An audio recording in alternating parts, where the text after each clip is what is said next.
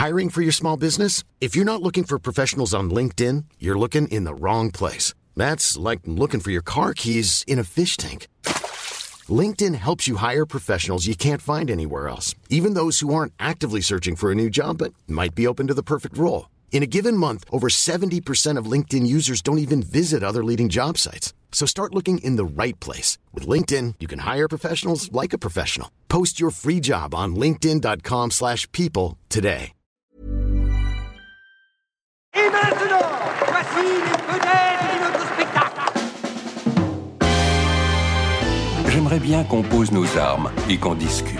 Bon, bah lui, il va me prendre la tête. Jack, je veux que vous me dessiniez comme une de vos françaises. Euh non, c'est chouchou, je veux, pas la moche. Zut, rezut et rezut derrière Ah, je vois, monsieur se fout de moi. Monsieur fait d'ironie. Mais où est-ce que vous vous croyez, merde Au cirque? Ben ça, c'est du spectacle. Vous aimez le cinéma, nous non plus. Bonjour à toutes et à tous. Notre Auguste Nicolas n'est pas là, occupé qu'il est à animer la foire à la saucisse de la Bourboule. Elle est où? Elle est où? Elle est là, ma chipolata. Si vous le croisez, n'hésitez pas à lui susurrer ces quelques mots. Vous repartirez avec votre poids en merguez. Le mois de juillet est là, mais il a troqué le rosé tiède, les premiers barbecues, pour un petit fumet de chaos. Option pneus brûlés et vitrines éclatées. Dehors, les uns pleurent le meurtre d'un adolescent, d'autres se demandent comment une police censément gardienne de la paix s'est transformée en un outil de contrôle social et racial volontiers meurtrier, dont bien des agents voient flou à force d'ordres indignes et de politiques odieuses, tandis que des centaines de travailleurs, d'enseignants, de fonctionnaires voient l'œuvre d'une vie partir en fumée. Une fumée âcre, noire et lourde que les vautours respirent à plein poumon. Les vautours ne se cachent plus, ils ouvrent même des cagnottes.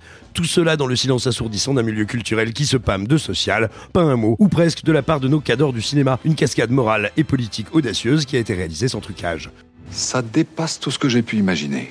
Comment ça va les amis Ouais bah Eh ça ben, va. euh, Et comment va la voix de Simon Rio surtout Alors écoute, elle a pris des vacances un petit peu anticipées. hein. Euh, c'est ça, voilà. Elle, elle anime la foire aux antibiotiques. Ouais. Bon, au programme cette semaine, un jardinier qui pétoncule, une famille qui se retrouve dans la Daesh, des esprits forceurs, une coccinelle en collant et une crise. Mais la crise espagnole Oh, je l'ai pas. Donc la crise espagnole. La crise euh, espagnole, genre, euh, euh, oui, euh, en même temps, c'est à l'écrit que ça marche. Est-ce que c'est espagnol, quoi? Espagnol. La crise es- Espagnol. Espagnol E- E-S-T-C-E plus loin, pagnol. Ah putain, Marcel Pagnol. Oui, voilà. Ok, vous ok. l'aviez pas? Non, non, je l'avais pas. Merci, Sophie.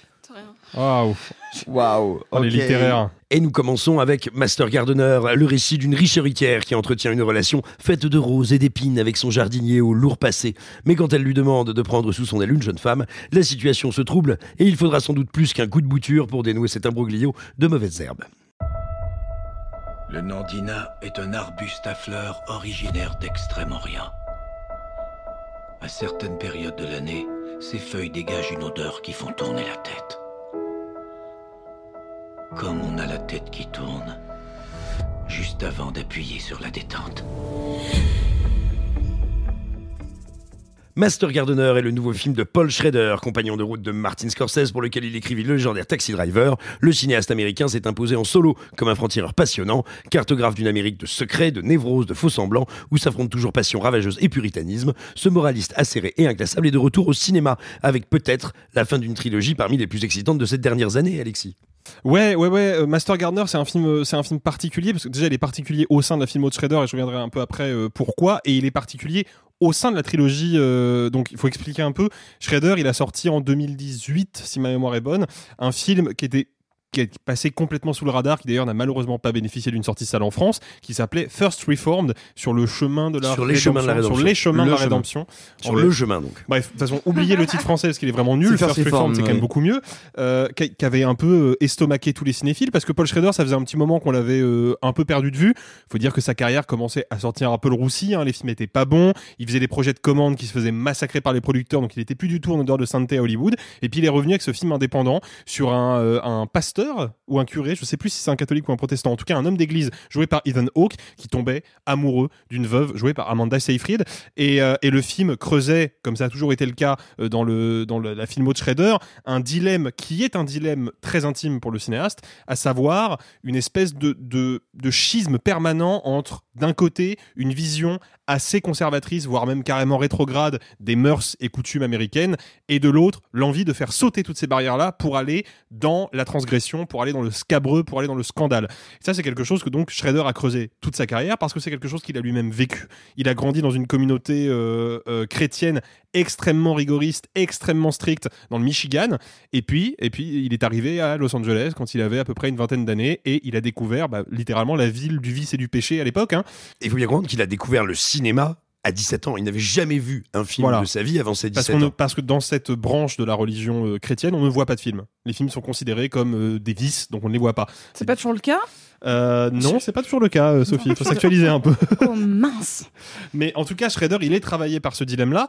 Et ce qui est intéressant, c'est qu'à partir de First Reformed, et donc avec sa suite, entre guillemets, sa suite spirituelle du moins, qui était The Card Counter, euh, il explore à la fois une version beaucoup plus épurée, beaucoup plus psychologique, peut-être même un peu trop psychologique, de ce, de ce dilemme-là. Et en même temps, il s'essaye à un vrai exercice de style, parce qu'il faut savoir que Paul Schrader, avant d'être cinéaste et scénariste, il a été un temps critique de cinéma, et il a d'ailleurs écrit un bouquin consacré au travail de trois cinéastes, Karl Theodor Dreyer, euh, Yasujiro Ozu, si ma mémoire est bonne, et Robert Bresson. Robert Bresson, c'est un cinéaste français qui est considéré comme un cinéaste d'avant-garde et comme l'un de ceux qui ont bousculé les frontières esthétiques du cinéma dans les années 50-60. Mais Bresson, c'est un cinéaste qui a un style très particulier et qui surtout a une conception très radicale et très stricte du médium cinématographique. Par exemple, Bresson considère qu'on ne peut pas filmer la mort. Il n'y a aucun contexte où il est possible de filmer la mort parce qu'en fait, on va juste filmer un simulacre de mort et que si on essaie d'avoir un tout petit peu d'authenticité dans son film, selon Bresson encore une fois, eh ben on peut pas filmer ça. On peut le suggérer, mais on peut pas le filmer. Donc la trilogie bressonienne de, euh, de Schrader qui prend fin avec Master Gardner, eh ben, elle explore justement un cinéma très épuré qui va se poser des limites formelles, qui va se poser des interdits dans la représentation.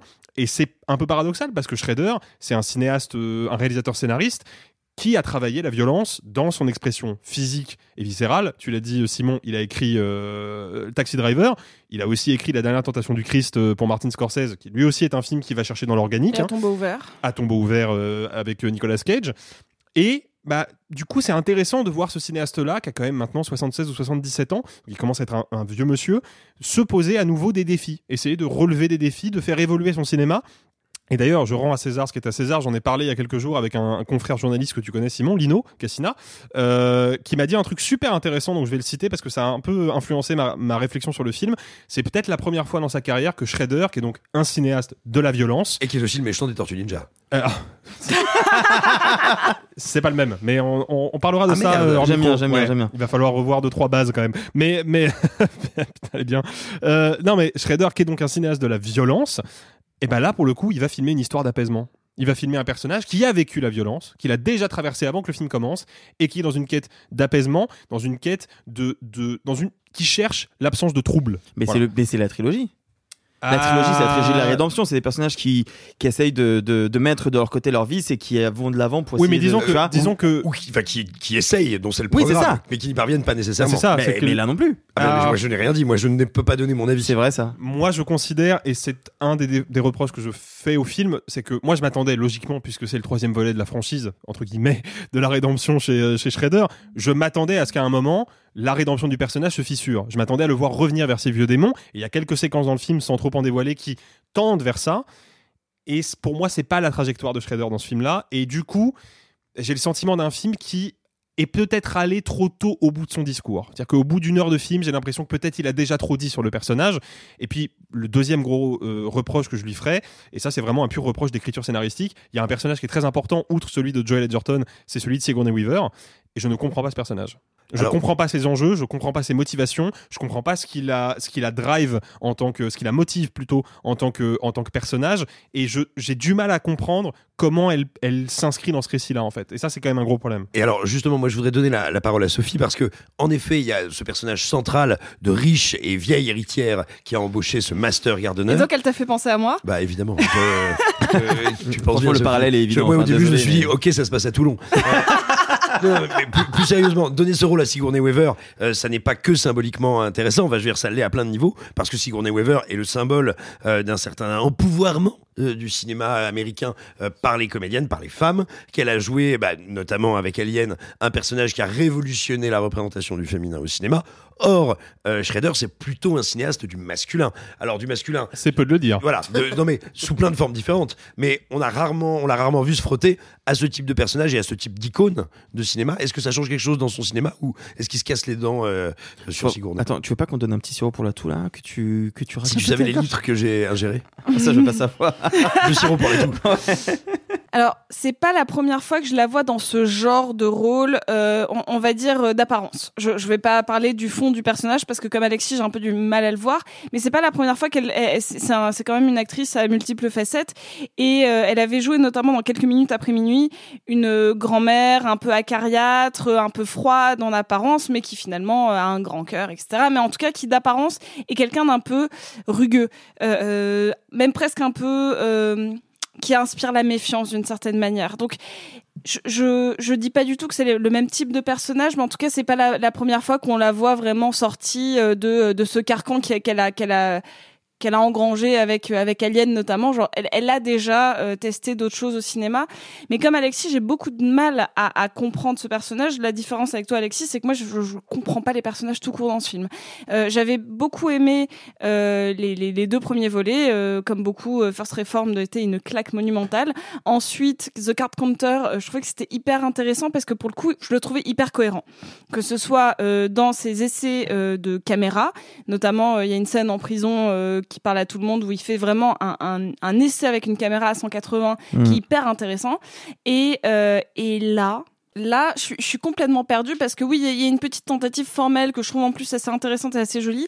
Mais là, je suis complètement perdue parce que il était allé dans des axes où, euh, certes, on est sur la rédemption. C'est un vrai sujet, c'est un sujet, un sujet large et complexe à traiter. Sauf que les personnages ont une certaine ambiguïté qui, pour moi, ne marche pas dans la narrative actuelle du film. C'est-à-dire que euh, je suis un peu embêtée parce que je suis obligée de spoiler un truc si je veux parler du film. Donc peut-être qu'on peut faire un tour et après faire un petit tour avec spoil. Ou alors tu fais une alerte spoil. Alerte spoil. Par exemple, de euh, toute faites façon, plus 15. Non, mais faisons Il- un petit tour et puis on va pouvoir revenir Voilà. sur les, les, Ouais. les, les, il la va finesse falloir du film. spoiler, donc, euh, Il Bien va- sûr. D'accord, donc on continue, on va laisser la Mais juste, parole. les- euh, euh, ceux et celles qui nous écoutent, qui n'ont pas encore vu Master Gardener, euh, sachez qu'on va un peu spoiler le film dans quelques minutes. Donc de toute façon, euh, il est préférable que vous é- voyez le film avant de nous Ouais. écouter en parler. Quoi. Alors, euh, Arthur, il y, a il y a quelque chose qui est intéressant, c'est que donc le personnage de euh, d'Edgerton, donc qui est un jardinier au, au passé trouble et terrible et tatoué. euh, c'est un personnage qui fait un petit peu écho à plein de thématiques sociales, politiques euh, et aux tensions qui peuvent traverser euh, les sociétés occidentales. Euh, je sais pas si c'est du spoil, je pense à tous les gros fachos. Euh, bref, et ben, donc c'est, euh, on va dire, euh, ces lignes narratives qui sont très contemporaines. Euh, est-ce que justement ça sert le film? Est-ce que ça permet à Shredder d'être en prise avec le monde dans lequel euh, se déroule son action? Ou est-ce que c'est juste du papier peint quoi pour faire joli? Bah, en fait, ce qui est intéressant, c'est que je suis un peu d'accord avec, euh, avec vous sur le côté. Je pense que c'est le moins bon de la trilogie. Mais sur ce point précis, Simon, je pense que c'est peut-être le plus ancré dans la réalité actuelle, moi, je trouve. C'est-à-dire que First Reformed était, était passionnant parce qu'on voyait un prêtre qui était un ancien militaire, qui avait perdu son fils et du coup qui remettait la foi en question et qui allait partir sur un trajet de. Pas- et qui- En tout cas, dont l'écologie allait être une porte de sortie dans, dans ce questionnement de foi. Mais qui se voulait plus une relecture de journal d'un curé de campagne de Bresson qu'un commentaire de l'actualité Voilà. américaine. Absolument. Et du coup, une rédemption avec un personnage qui a un passé trouble, mais qui ne va pas forcément parler de l'actualité. Et Card Counter, c'est un ancien militaire qui a un PTSD, qui se transforme en espèce de joueur de poker, euh, enfin, euh, toqué, euh, Bah, névrotique, névrotique, obsessionnel. obsessionnel, et avec des scènes hallucinatoires. Mais pareil, il va pas forcément beaucoup parler de l'Amérique actuelle.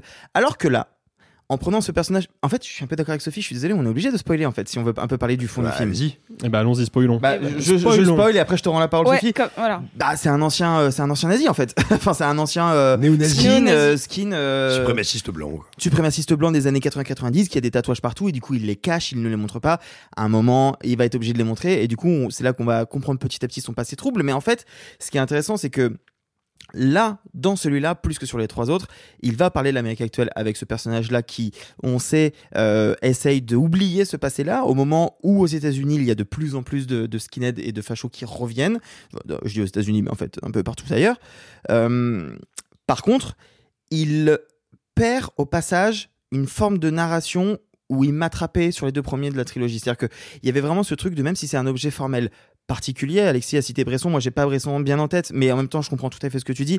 First Reform, il y a une espèce de distance avec le spectateur qui est très particulière et pourtant tu te fais prendre par le récit à un moment. Card Counter, c'est encore pire en termes de distance où tu es vraiment. Euh, t'as l'impression de voir un récit au loin et pourtant il y a un moment où tu peux pas ne pas t'accrocher à ce personnage-là qui, qui, est, que tu vois au début comme un type qui est juste malade et à la fin donc t'as une, as une pitié atroce là, j'avoue, je me fous un peu de ce qui se passe devant moi à l'écran. Et c'est ça que je comprends pas. Et c'est là où il y a un, raté quelque part de la part de Shredder, et ça me rend triste parce que j'aime vraiment beaucoup cette trilogie, même avec Master Gardener, c'est que même si les personnages me semblent plus réels que jamais et plus concrets dans la période actuelle, euh, moi, ce qui leur arrive m'attrape peu. Que ce soit lui, son parcours de jardinier en rédemption, qui va s'accrocher avec cette gosse, euh, racisée au passage, et euh, la volonté de vouloir s'éloigner de son passé et de cette maîtresse Weaver Maîtresse fait, Weaver, j'aime ouais, beaucoup. Ouais, bah, oui, c'est un peu ça. Maîtresse bah, Ripley. Je trouve, je trouve qu'en fait, dans la narration, il n'y a rien qui m'attrape, en fait.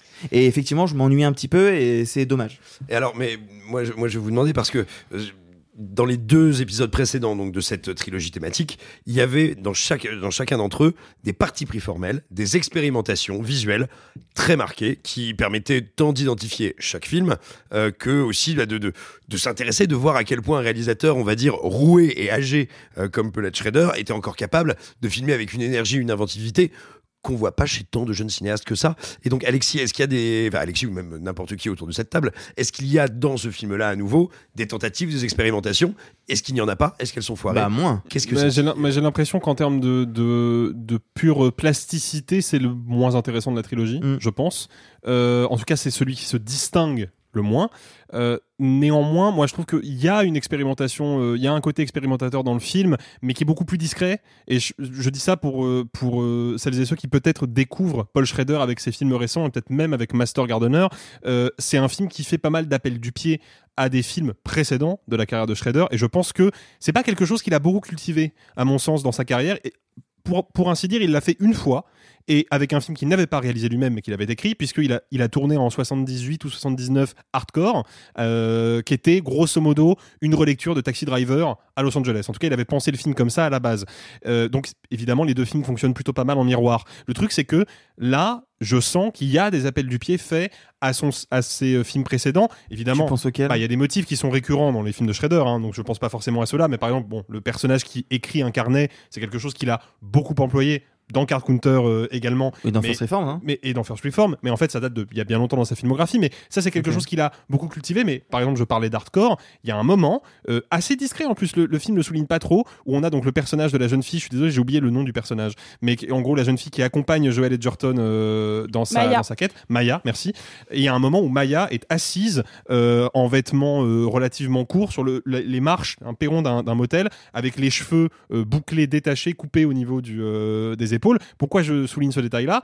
Bah Parce que ça fait explicitement référence au personnage de travailleuse du sexe qui accompagne le personnage de George C. Scott dans Hardcore. Sauf ah que il convoque ces motifs-là bah pour les retourner. Parce que là, on n'est pas du tout dans la même logique. C'est-à-dire qu'il faut bien comprendre que Hardcore, on a un personnage masculin qui pénètre, qui est un personnage en plus masculin euh, porteur d'une certaine rigueur morale. Bah, en gros, qui, qui, incarne les valeurs religieuses et, euh, et philosophiques qui ont présidé à la, jeunesse de Shredder mhm. et qui va chercher sa fille qui a été, on va dire, embarquée dans l'univers du porno underground de Los Angeles. Exactement. Et en fait, il va euh, croiser la route d'une travailleuse du sexe. Et en gros, tout l'enjeu de Hardcore, c'est nous raconter est-ce que ce personnage va à un moment ou à un autre s'engager dans la perdition.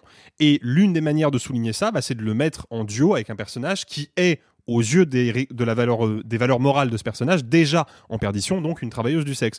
Mais là, dans Master Gardener, c'est exactement l'inverse qui se produit. C'est-à-dire qu'on a un personnage masculin qui a été en perdition, lui y allait à 200% et qui a réussi à s'en extirper, et qui sent que cette gamine-là est elle aussi sur le chemin de sa perdition et qui va essayer de, la faire dévisser et de la ramener entre guillemets dans le droit chemin.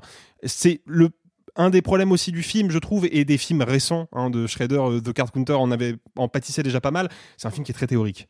Donc quand on a Mm. un, un bagage théorique important et qu'en plus on connaît bien le cinéma de Schrader, ce qui est mon cas, parce que j'ai vu à cinq exceptions près, je crois, j'ai vu quasiment tous ces films. euh, bah, on, on- on est, on est sensible à ces, euh, à ces éléments-là et on comprend qu'ils font sens et ça nous fait réfléchir et ça nous accroche au film. Mm. Quand on n'a pas ce bagage-là, ah là, je pense que c'est tout de suite beaucoup plus compliqué. Ouais. Moi, je vais spoiler. Ça y est, je- on est rentré dans la. Donc, pourquoi le film me gêne énormément? C'est que euh, on, on va sortir complètement du carcan euh, c'est Shredder ou quoi que ce soit. Je vais vous parler de narration pure et dure. Ah, mais donc c'est bien Shredder. Oui, c'est lui, c'est lui. Oui, c'est lui. Euh, du coup, on a ce personnage joué par euh, par Joel Egder. Edgerton. Bon, on a ce jardinier euh, qui euh, qui est donc on l'a dit toujours couvert et il y a cette scène relativement au début, j'ai envie de dire euh, dans les premières 20 minutes où il retire sa chemise et il est couvert de croix gammées. Genre vraiment, il en a partout dans le dos, sur les bras, sur les pecs, partout partout partout partout. Sauf que le film de la première minute à la dernière minute me dit ce mec a changé. Ce mec est devenu une bonne personne. Il va aider cette gamine. Il peut même en tomber amoureux, même si elle est métisse. Euh, donc, il n'a plus aucun rapport avec la personne qu'il était avant. Donc moi, l'ambiguïté qu'on essaye de me mettre au forceps en mode euh, oui, mais ça a été quelqu'un d'horrible. Oui, mais film, tu me montres très très peu son passé. Tu me le montres même quasiment pas. En fait, je, et je comprends parce que montrer la violence qu'il a été, en fait, c'est- toujours un peu piège, un, peu piégeux dans les dans les films qui utilisent beaucoup les flashbacks pour montrer un- une sorte d'avant-après, pour nous les mettre sur un- une même euh, ligne émotionnelle. C'est-à-dire que vous êtes spectateur, vous regardez un film et vous dites oh là là, il est trop mignon. Ce qu'on ressent, ça va être, je parle pas forcément de celui-là, hein, mais euh, on va ressentir de l'empathie pour un personnage qui agit bien. On va même avoir une forme de projection, de, de, ouais, on va créer une empathie. Puis d'un coup, on nous met un flashback où on nous montre qu'en fait, ce mec est horrible, que ça a été euh, une raclure, que ça a été, je sais pas, euh, un violeur, un homme euh, agressif, genre vraiment. D'un coup, le spectateur va être mis à mal sur l'empathie qu'il a éprouvée avant. Sauf que là, le film ne cesse de nous dire que il n'est plus cette personne. Et il insiste beaucoup. Donc moi, la rédemption, il l'a faite avant que le film commence. Donc même quand il y a toute cette, cette amourette, euh, cette histoire d'amour que je trouve en plus un peu forcée et un peu cliché et un peu... Ben, on va pas se mentir, hein, elle a 25 ans de moins que lui. Euh, moi, ça me gêne un peu aussi à l'image de me dire... Bah oui, mais on essaie de me dire que c'est mal parce que il est euh, marqué au fer rouge par ses euh, par, par les croix gammées qu'il porte sur le corps. Mais le film nous a montré qu'on pouvait l'aimer ce personnage et qu'il n'était plus celui Oui, d'avant. tu veux dire que ça n'est pas véritablement euh, ambigu en réalité. Bah pour moi, le film manque d'ambiguïté complètement. Il y a une scène. Il y a une scène où il va avoir un excès de violence, où on peut Pour la voir. protéger. Oui, mais où du coup tu comprends qu'il peut très vite aller dans- au-delà de je vais la protéger à je vais massacrer absolument tout le monde. Non, non, non. Alors pour moi, je suis pas du tout d'accord parce qu'encore une fois, il- il- on va dire que ça, ça fait partie de lui, mais qu'il a tellement travaillé sur lui-même qu'il n'est plus capable de le mettre en, en pratique Ah ouais que pour la protection. Moi je l'ai vraiment vu comme un truc en disant ah ouais c'est vrai qu'il a deux doigts quand même de retomber dedans. Et puis qu'il est peut-être capable de diriger cette horreur-là vers quelque chose de entre guillemets positif, mais qu'elle est toujours là, que cette ça, soif de moi, violence. pour est le coup toujours j'ai là. ressenti comme ça. Je, je pose la question. Je, suis d'accord avec toi Sophie sur le fait que c'est quand même trop léger et Mais que ça trop intervient trop tard dans le récit Mm. et que la rédemption elle a déjà eu lieu mais pour le coup elle, elle existe, elle est là. Ouais, mais c'est surtout, enfin moi, je, mais peut-être encore une fois, c'est un, peut- c'est certainement un défaut du film, hein, mais mais je peux pas le- l'envisager autrement que à l'aune du reste de la filmographie Ouais. de Schrader. Et Schrader, il a souvent travaillé ce motif-là de celui ou celle, souvent celui, parce qu'on l'a dit, hein, c'est un, c'est un cinéaste masculin, de celui qui semble être arrivé au bout de son parcours et être à avoir triomphé de sa part d'ombre. Et en fait, tu te rends très vite compte que tout dans son quotidien a été mis en place pour éviter à sa part d'ombre de ressurgir, parce que de fait, elle est là, elle est sous-jacente, mais elle est Mhm. toujours là. Et moi, euh, d'être face à un film, et je suis d'accord, moi, je- en fait, ce qui me manque, voilà, je mets les mots dessus maintenant, ce qui me manque dans ce film, c'est un moment où le personnage de Joel Edgerton perd le contrôle. Je pense que c'est ça qui était nécessaire au, au récit, et c'était ça qui était nécessaire pour qu'on comprenne vraiment qui est ce personnage-là, et qu'on n'ait pas besoin de, de rentrer dans des interprétations qui sont trop théoriques, en fait, et pas assez émotionnelles. Mais néanmoins, moi, je suis dans la salle de cinéma, je regarde ce film et je me dis, j'ai de l'empathie pour un mec dont le corps est couvert de symboles qui représentent ce que l'humanité a fait de pire. C'est une ambiguïté. Hein. Hmm. Ça, pardon, mais c'est ambigu en fait. C'est ambigu. C'est-à-dire qu'on me dit pas, c'est un ancien néo-nazi, mais t'inquiète pas, euh, il a fait enlever tous ses tatouages, maintenant il ressemble exactement à un humain normal. Non, il enlève sa chemise dans l'obscurité a- de sa chambre et il regarde son corps. Parce qu'il en a honte. En fait, c'est ça. Le, le- si le si s'il y avait pour moi une ambiguïté sur là, il le porte comme un fardeau. On nous montre un, un personnage qui a déjà fait son chemin de croix, sans mauvais jeu de mots. Euh, il a déjà fait cette procession. Bah, de fait, non, puisque les symboles sont toujours sur son corps, donc il est pas débarrassé mais, de ça. mais attends, c'est un, tatouage. Genre, ça s'enlève pas comme ça. Enfin, je suis désolée. Il est jardinier. Enfin, genre. Enfin, euh, franchement, un bon économe, euh, un peu d'eau forte. non, mais en plus, c'est un, bon, hein. c'est un petit peu ce truc-là qui aurait pu être creusé. On va en revenir au personnage de Sigourney Weaver qui a l'air d'avoir un, un, un major kink sur le fait qu'il soit euh, tatoué avec euh, des Ouais, symboles ça, coup, très douteux. trop, euh. Euh, et du coup, on pourrait se demander pourquoi est-ce qu'il les garde parce qu'elle lui demande de les garder, et que ce serait une, une une condition sine qua non de son embauche.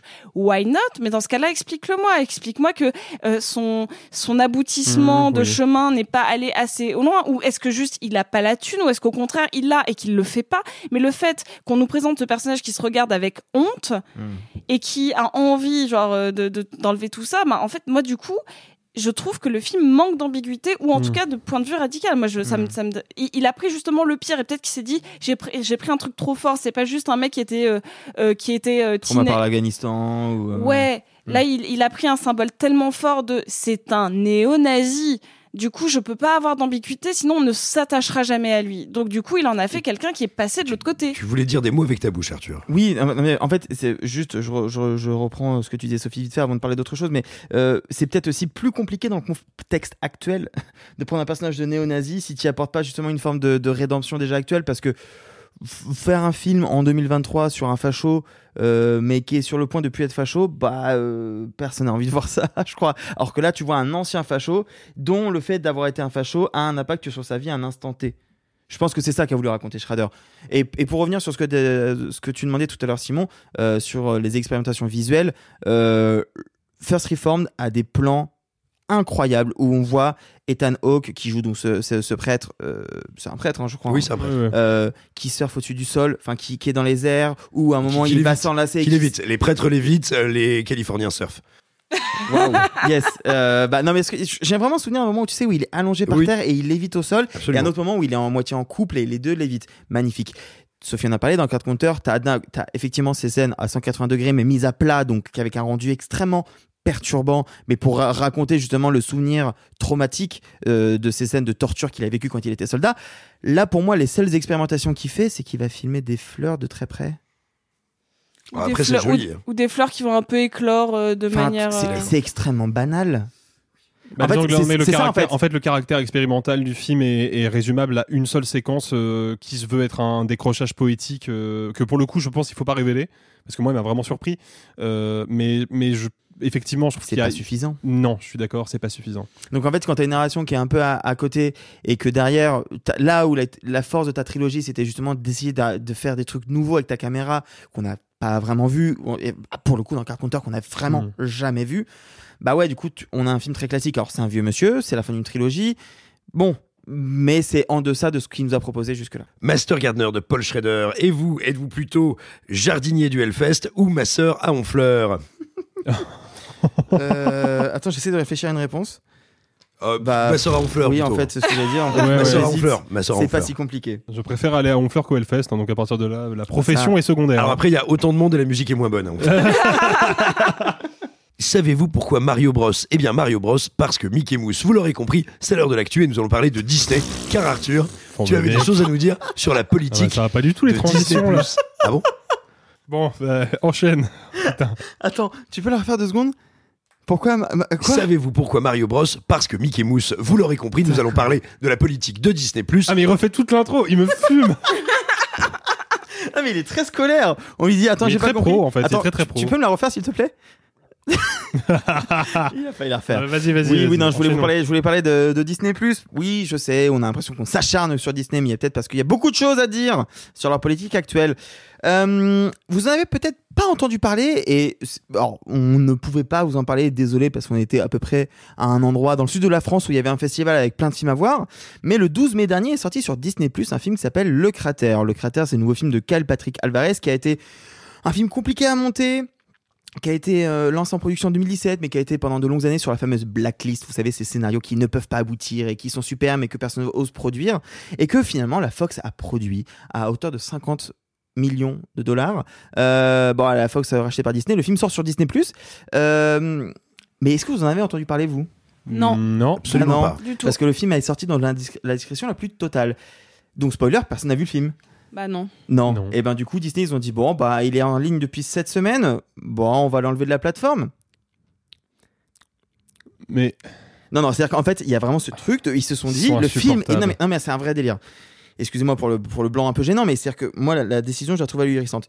Le film est sorti le 12 mai. Sept semaines littéralement plus tard, moins de deux mois après, ils se sont dit on va l'enlever de la plateforme. Et c'est pas on l'enlève de la plateforme comme ça a déjà été le cas un peu chez d'autres plateformes où derrière on va revendre le- les droits pour qu'ils puissent être disponibles ailleurs. Par exemple, je sais pas si vous savez, mais Westworld a disparu des catalogues de HBO Max, enfin pardon, de Max, la plateforme de HBO de la Warner. Mais Libre derrière, Max. mais derrière, oui, et qui ne vit- oui, il est libre Max. Et mais derrière, euh, il y a euh, Roku Channel qui a racheté les droits. Donc techniquement, on peut voir Westworld, pas sur HBO Max, mais on peut le voir. La cratère n'est disponible nulle part. Mais parce que il faut préciser que et, et attention, euh, HBO Max a aussi pratiqué ça ces derniers mois. Mm. Euh, ça n'est pas effectivement une cession de droit, c'est le faire disparaître du catalogue pour en fait payer moins d'impôts, Absolument. avoir une charge fiscale moins importante sur le territoire américain. En fait, je vais, je vais pas entrer dans les détails parce que c'est très technique, mais en gros, ça coûte cher d'avoir un film sur une plateforme en termes de serveurs et autres. Et donc, on fait des économies bah, en supprimant des fichiers. C'est aussi simple que ça. Ça fait payer moins d'impôts. Et vu que, comme on, vous en parle régulièrement ici, et ben, toutes les majors sont un peu euh, en train de se serrer la ceinture, et ben, ça passe par là. Sauf que ça pose des vraies questions. Que devient une œuvre une fois que le studio qui l'a distribuée au départ sur une plateforme l'enlève de la plateforme? On pourrait se dire, effectivement, on peut la revendre ailleurs. C'est ce que fait HBO. Et d'ailleurs, HBO a annoncé il y a très peu de temps qu'ils allaient revendre leur série sur Netflix. Ça va arriver. Mais quid d'un film comme Le Cratère, qui a coûté 50 millions de dollars à la Fox et donc à Disney, qui, arrivé là, ne veut pas qu'il soit diffusé ailleurs et qui est pour l'instant absolument pas disponible nulle part. Et en plus, comme c'est le cas de pas mal de, de sorties Disney, mais aussi Netflix autres, n'est pas disponible en version physique. C'est-à-dire que c'est pas comme si on pouvait au moins avoir un Blu-ray ou quoi. C'est-à-dire que là, le film n'est légalement disponible nulle part. Mais oui, parce que ce qu'il faut bien comprendre, en fait, c'est que c'est pas seulement une économie, on va dire, de moyens, euh, d'électricité, de serveurs, de, de toutes ces données-là. C'est aussi, voire surtout, une économie par rapport au fisc américain qui va calculer l'impôt sur les sociétés, sur les revenus par rapport au nombre de sorties. On va dire, on va dire en- chaque film étant euh, représentant un investissement, des pertes, des bénéfices, ce qu'on veut. Donc, pour ne pas payer d'impôts sur un film, il faut qu'il n'existe pas, qu'il ne puisse pas être disponible pour le public. Donc, ni revendu à une autre plateforme, ni sorti en physique, ni sorti en salle, ni sorti en SVOD. Et ça pose la question du devenir de ces œuvres. C'est déjà ce qu'on se demandait bien au moment de Bad Girl, euh, qui a subi exactement le même sort il y a quelques mois, à savoir, est-ce que ces créations de studios reverront le jour quelque part un jour et Est-ce que ces studios auront intérêt tout simplement à assurer la mémoire de leur Bah, c'est ça en fait, parce que si tu le sors pas en, en physique, si tu le revends pas ailleurs, si tu même pas, même pas qu'on l'achète en VOD. C'est parce que c'est ça dont on parle. Le film n'est même pas disponible à l'achat en VOD. Le film disparaît. Et Disney Plus, c'est pas la première fois qu'ils font ça, puisqu'ils ont euh, supprimé il y a quelques il y a quelques jours, il y a quelques semaines, euh, la, une des toutes premières créations Disney Plus qui était euh, Le Monde selon Jeff Goldblum. Ils ont aussi enlevé Willow, la fameuse série dérivée du film des années 80. Et, et, et c'est pas les seuls. Max le fait aussi. C'est bizarre d'appeler Max. Hein.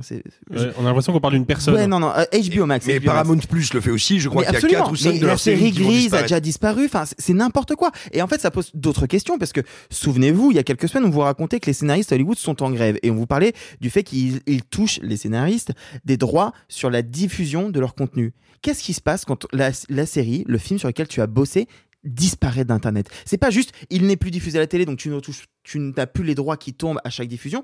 Là, ton œuvre n'existe plus. Qu'est-ce qui se passe? Eh ben on sait pas. Et c'est un vrai trou noir juridique qui fait extrêmement peur parce que les scénaristes pendant ce temps ils sont toujours en grève, les studios ils sont toujours en train de se serrer la ceinture et on a des artistes des, qui ont bossé sur des œuvres qui ne sont juste plus disponibles légalement et ça me rend très triste parce que c'est pas un film que j'avais très envie de voir le cratère. C'est un film avec des ados qui vont sur la lune. Enfin franchement je vous le cache pas, moi je m'en fous. sans doute qui ont de l'acné, manifestement. Pas visible, oui, des gros cratères. Et mais en fait, rien que pour ça, j'avais envie de le voir. Et ben, tu vois, je- si je veux voir le cratère, je suis obligé de le télécharger illégalement. Je trouve ça terrible comme message envoyé. Et on n'est pas à l'abri que ça arrive sur d'autres trucs. Un tout petit mot euh, pour, pour euh, rebondir sur ce que tu dis, Arthur. Moi, je pense que quand on prend en, considération euh, les différents facteurs de problème à Hollywood actuellement, que ce soit effectivement la condition des scénaristes qui est de plus en plus floue et de plus en plus dangereuse, d'où la grève massive de la Writers Guild of America, si on prend en considération les délais de travaux euh, sur les films, notamment sur la post-production et les effets spéciaux numériques qui sont quand même de plus en plus dégueulasses parce qu'ils sont pas finis à temps et que les équipes sont sous pression. Si on ajoute à ça le fait que définitivement le modèle économique des plateformes que tous les studios ont adopté en se disant c'est l'avenir, en fait se révèle être potentiellement euh, un pot percé, je pense que on n'est pas loin. Je ne peux pas m'avancer non plus euh, à 200%, mais je pense qu'on n'est pas loin d'un nouveau crack du système hollywoodien parce que ça a toujours été comme ça. Hollywood, ça fonctionne par cycle. Il y a un âge d'or, puis ça se casse la gueule. Il y a une réinvention, un nouvel âge d'or qui lui-même se casse la gueule. Et je pense que là, on est en train de, de sévèrement tirer sur la corde. Et je pense que ça va finir par casser. Alors, je, voudrais aller absolument dans ton sens, Alexis. Moi, j'avais hésité à en faire une news cette semaine, mais je trouvais que c'était un peu trop léger pour le développement que je voulais en faire. Mais ça s'inscrit parfaitement dans ce que vous venez de dire tous les deux. Euh, je pense, et vraiment pour illustrer là, la réflexion commune qui est la vôtre, euh, on a vu les relativement mauvais scores d'Indiana Jones euh, à l'international. Indiana Jones, c'est le cadran de la destinée. Je dis relativement mauvais parce que les médias américains ont été très prompts à tirer à boulet rouge pour dire Waouh, c'est un échec terrible pour Disney parce que le film a coûté hors promotion 300 millions de dollars en simple coût de fabrication. Et euh, à l'issue de son premier week-end international, il rapporte à peine 130 millions de dollars. Euh, effectivement, oui, ça veut dire que le film va faire une carrière économique désastreuse.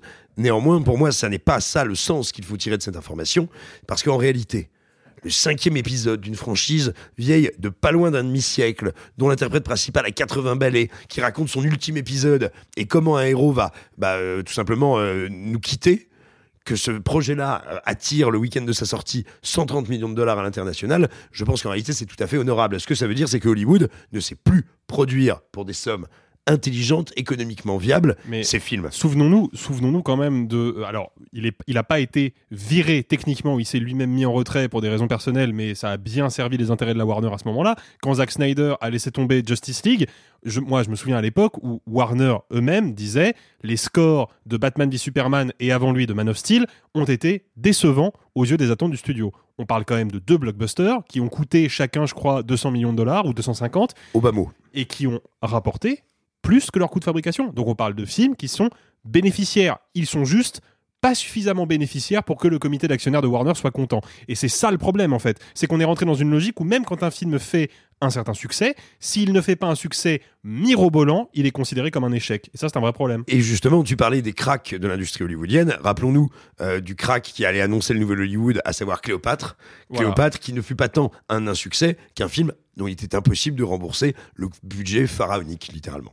Après se pose la question malgré tout de- par rapport à ce que disait Alexis, et à juste titre, si les studios qui se sont jetés, rués pour, euh, sur les plateformes pour essayer de concurrencer Netflix et Prime, euh, voient que leur modèle ne tient pas la route, euh, pendant ce temps, Netflix, malgré tout, ça roule et on ne sait pas trop comment, parce qu'en fait, euh, ils n'arrivent pas à avoir énormément de nouveaux abonnés, ils continuent à faire des productions qui coûtent des dizaines et des dizaines de millions Parce d'euros. qu'ils étaient les premiers, je pense. Ouais, mais en fait, le, modèle est différent et pourtant il est aussi fragile. Et il y a déjà des rumeurs de Netflix qui commenceraient aussi à, à faire maigrir son capital, son Ah ben, c'est catalogue. des- ils l'ont annoncé, c'est pas des rumeurs. Ils ont annoncé qu'ils allaient diviser quasiment de moitié, je crois, leurs investissements. Ils ont Non, augmenté oui, ça le- oui, mais pas enlever des, des, des trucs déjà, euh, des contenus originaux comme ils disent. Ah mais je pense, je pense qu'ils n'ont aucun intérêt à faire ça parce qu'en fait c'est eux qui vont devenir, si j'ose dire, la voiture balai des autres studios. C'est ça. Et à nouveau avoir le catalogue délirant qu'ils avaient il y a 5-6 ans. Donc eux, ils n'ont pas trop intérêt à revendre, enfin ils ont moins intérêt, je pense, que les autres à revendre leurs originaux. Ils ont intérêt à être Mm. cette espèce de plateforme qui était là en premier, qui tient le mieux le marché, qui a les plus grosses parts de marché et qui est capable de récupérer en sous-main euh, ce que les autres ont du mal à exploiter eux-mêmes. Moi, en tout cas, ce que j'en tire comme, euh, comme euh, conclusion, et c'est pas la première fois qu'on le dit à ce micro, c'est acheter du physique. Quoi. Si vous aimez des films et que vous êtes sûr de pouvoir les vo- vouloir les voir à un instant T, achetez du physique. Du nouveau pour nos amis d'outre qui est 20e la Batavia. I'm Sandra, and I'm just the professional your small business was looking for. But you didn't hire me because you didn't use LinkedIn jobs. LinkedIn has professionals you can't find anywhere else, including those who aren't actively looking for a new job but might be open to the perfect role, like me. In a given month, over 70% of LinkedIn users don't visit other leading job sites. So if you're not looking on LinkedIn, you'll miss out on great candidates like Sandra. Start hiring professionals like a professional. Post your free job on linkedin.com/people today. Eh bien, nous allons désormais parler des filles d'Olfa, réalisées par Kauter Benania avec En Sabri Olfa Amrouni. On l'avait abordé lors de sa sélection et projection lors du dernier festival de Cannes, où il fut un des métrages les plus commentés. Il y est question d'Olfa, mère tunisienne de quatre filles, dont deux disparaissent alors qu'elles rejoignent les rangs de l'État islamique. أما ما زلت ترى اللي أي حاجة عندها علاقة ببدنهم. طب بدني ملكي يعني ما أنا ملكي شكون جاتك القوة هذه كلك. منين طلعتي بيه الكلام هذا؟ أو كان نلقى وقت نشدها نبرك عليها كيف من هكا والله قاعدة نعبر. يعني نحكي في الفيلم مش نحكي في الدار تو شنو الغلطه في هذا سامحني شنو يا انت قالت لك طفل باسني Pour traiter de ce sujet, de cette histoire vraie, la réalisatrice a choisi de confronter de véritables membres de la famille avec deux comédiennes, interprétant les sœurs disparues. Ce parti pris de mise en scène t'a particulièrement intéressé, Arthur. Ouais, moi, il y a quelque chose qui me fascine dans le processus de base. En fait, euh, Benania, elle a une filmographie qui est plutôt intéressante et pourtant, on a l'impression qu'on la découvre que maintenant. Bon, il faut dire que son précédent film a été dans la sélection euh, Cannes délocalisée euh, Covid 2020 et c'est dommage parce que euh, L'homme qui a vendu sa peau, c'était super. C'était vraiment super. hein. C'est l'histoire d'un migrant qui, pour récupérer des papiers, accepte de vendre son dos à un artiste pour faire un, un tatouage qui va être exposé. Et ça pose plein de questions sur à qui appartient l'œuvre, qu'est-ce qu'on est prêt à faire avec des migrants, etc. Mais son film d'avant, euh, La Belle et la Meute, c'est aussi un film très fort sur euh, une femme euh, violée par des policiers qui essaye de faire entendre son histoire auprès d'autres policiers. Spoiler, ça passe pas bien. Et en fait, il y a quelque chose qui est assez intéressant avec Benania. J'ai pas tout, j'avais pas vu Zaneb n'aime pas la neige, mais même dans le chalet, le chalet de Tunis, euh, c'est une cinéaste qui va toujours puiser dans des histoires vraies. C'est-à-dire que euh, L'homme qui a vendu la peau, La Belle et la Meute, Le chat à Tunis sont basés plus ou moins sur des histoires réelles.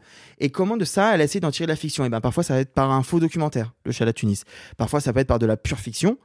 Euh, fiction qui va reprendre soit, bah, pour le coup, La Belle et la Meute, c'est une heure et demie mais raconté en une heure et demie de ce qu'elle a vraiment vécu cette pauvre femme, soit un film fiction classique. Et là, Les Filles d'Olpha, c'est une espèce de mélange entre les deux que je trouve inédit euh, et extrêmement puissant, même s'il il pose des limites, euh, mais quand même, on a donc, je vais essayer d'expliquer, une réalisatrice qui va contacter Olfa, qui est donc cette femme qui a quatre filles, dont deux sont parties combattre euh, aux côtés de Daesh, et qui va lui proposer de faire un film de fiction où on va recaster les deux filles parties mais pas les autres et que Olfa, les deux filles restantes, jouent leur propre rôle et elle va documenter cela et le film mélange le documentaire qui raconte la fausse fiction et des scènes de la fameuse fiction qui en fait ne- n'existent que dans ce film-là. C'est confus, je suis désolé, mais en fait c'est un objet vraiment particulier.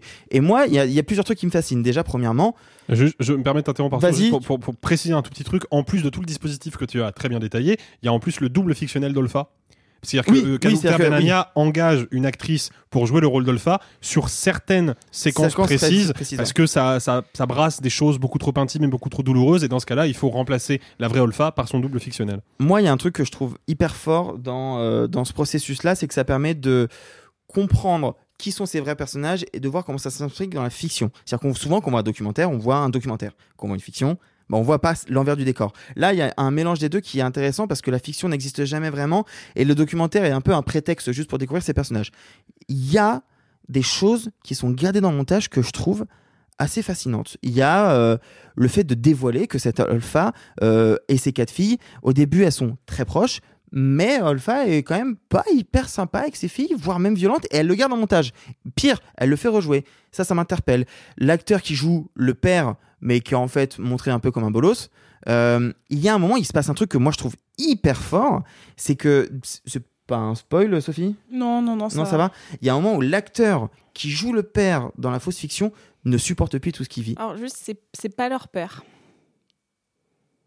Bah, c'est le, c'est le copain d'Olpha, c'est le. Ouais, ouais, ouais, mais c'est le- leur, c'est leur beau-père. C'est leur beau-père passager. oui. Non, mais c'est c'est juste parce que ça rend le truc encore plus horrible sinon. le l'acteur qui joue le beau-père, donc à un moment, bah, dans, quand ils essaient de reproduire ce qui se passe, bah, il y a un moment, il y a une espèce de rejet, il y a une forme de violence. L'acteur qui joue le beau-père ne supporte plus ce qu'il vit, en lui en tant qu'homme, et, et décide de partir. Et ça, elle le garde au montage. C'est-à-dire que c'est quand même un geste hyper particulier, et du coup, cet acteur, on ne le revoit plus, ni dans la fiction, ni dans le documentaire. Donc, c'est une forme très particulière. Moi, je savais d'office que ça allait parler de Daesh, mais je pense que si tu ne le sais pas, tu ne sais pas ce que le film veut te raconter au départ. Et du coup, t'es un peu pris de court quand tu vois soudainement ces deux filles petit à petit qui vont être prises dans un engrenage. Et encore, c'est pas montré si frontalement que ça au début. Moi, je trouve ça très intéressant. Après, si je reconnais, moi, avoir été assez ému, je peux comprendre qu'on puisse trouver le film d'un côté soit théorique, de l'autre, voire carrément un petit peu problématique. Mais ça, je pense que mes deux autres comparses en parleront peut-être un peu mieux. Eh bien, justement, j'avais envie de demander à Alexis, parce qu'on a beaucoup dit, et encore euh, Mm. aujourd'hui à ce micro, euh, combien le film était un mélange de fiction et de documentaire. Mais est-ce que ces catégories veulent encore dire quelque chose, en fait, de face à cet objet Ah bah, filmique? alors juste deux secondes, il y a un truc très concret, c'est que le film était en compétition officielle à Cannes. Elle n'était Ouais. pas éligible en meilleur scénario. Elle n'était pas éligible en meilleure actrice. C'est que le film était considéré comme un documentaire. D'ailleurs, il a eu l'œil d'or euh, du meilleur documentaire Ouais. et il n'était éligible que pour la meilleure Après- euh, mise en Oui, scène. mais par ça, c'est la vie de Cannes. Après, tu vois, Ouais. on peut plus Ah en- ouais. Non, mais disons qu'il y a- il y a- Ouais, disons, il est mis dans des cases quoi. Il y a une, il y a un schisme euh, conceptuel dans le dans le monde de la critique et par extension dans le monde du cinéma, y compris au niveau des festivals. C'est que fondamentalement, est-ce que fiction et documentaire, c'est aussi différent et aussi irréconciliable que ce qu'on veut bien nous faire croire? Moi, pour le coup, je considère qu'il y a énormément de boulot scénaristique sur un film comme Les Filles d'Olpha. Donc je suis un peu déçu d'apprendre, parce que pour le coup je l'ignorais, que euh, un film de cet acabit n'est pas éligible au prix du meilleur scénario à Cannes, parce que de fait du scénario, il y en a. On, euh, Kawiter Benania, elle a réfléchi au concept de son film, elle a réfléchi aux scènes de la vie d'Olpha qu'elle avait envie de reconstituer, à comment elle allait les reconstituer. Et puis au montage, elle a réécrit son film en réagençant les séquences dans un ordre qui lui convenait. Et, et aussi parce que peut-être. C'est de l'écriture scénaristique, juste c'est pas de l'écriture scénaristique au sens où on entend de manière classique quand on écrit une fiction. Ben, elle n'intervient pas au même moment, notamment parce que, et là je ne parle pas particulièrement des filles d'Olpha,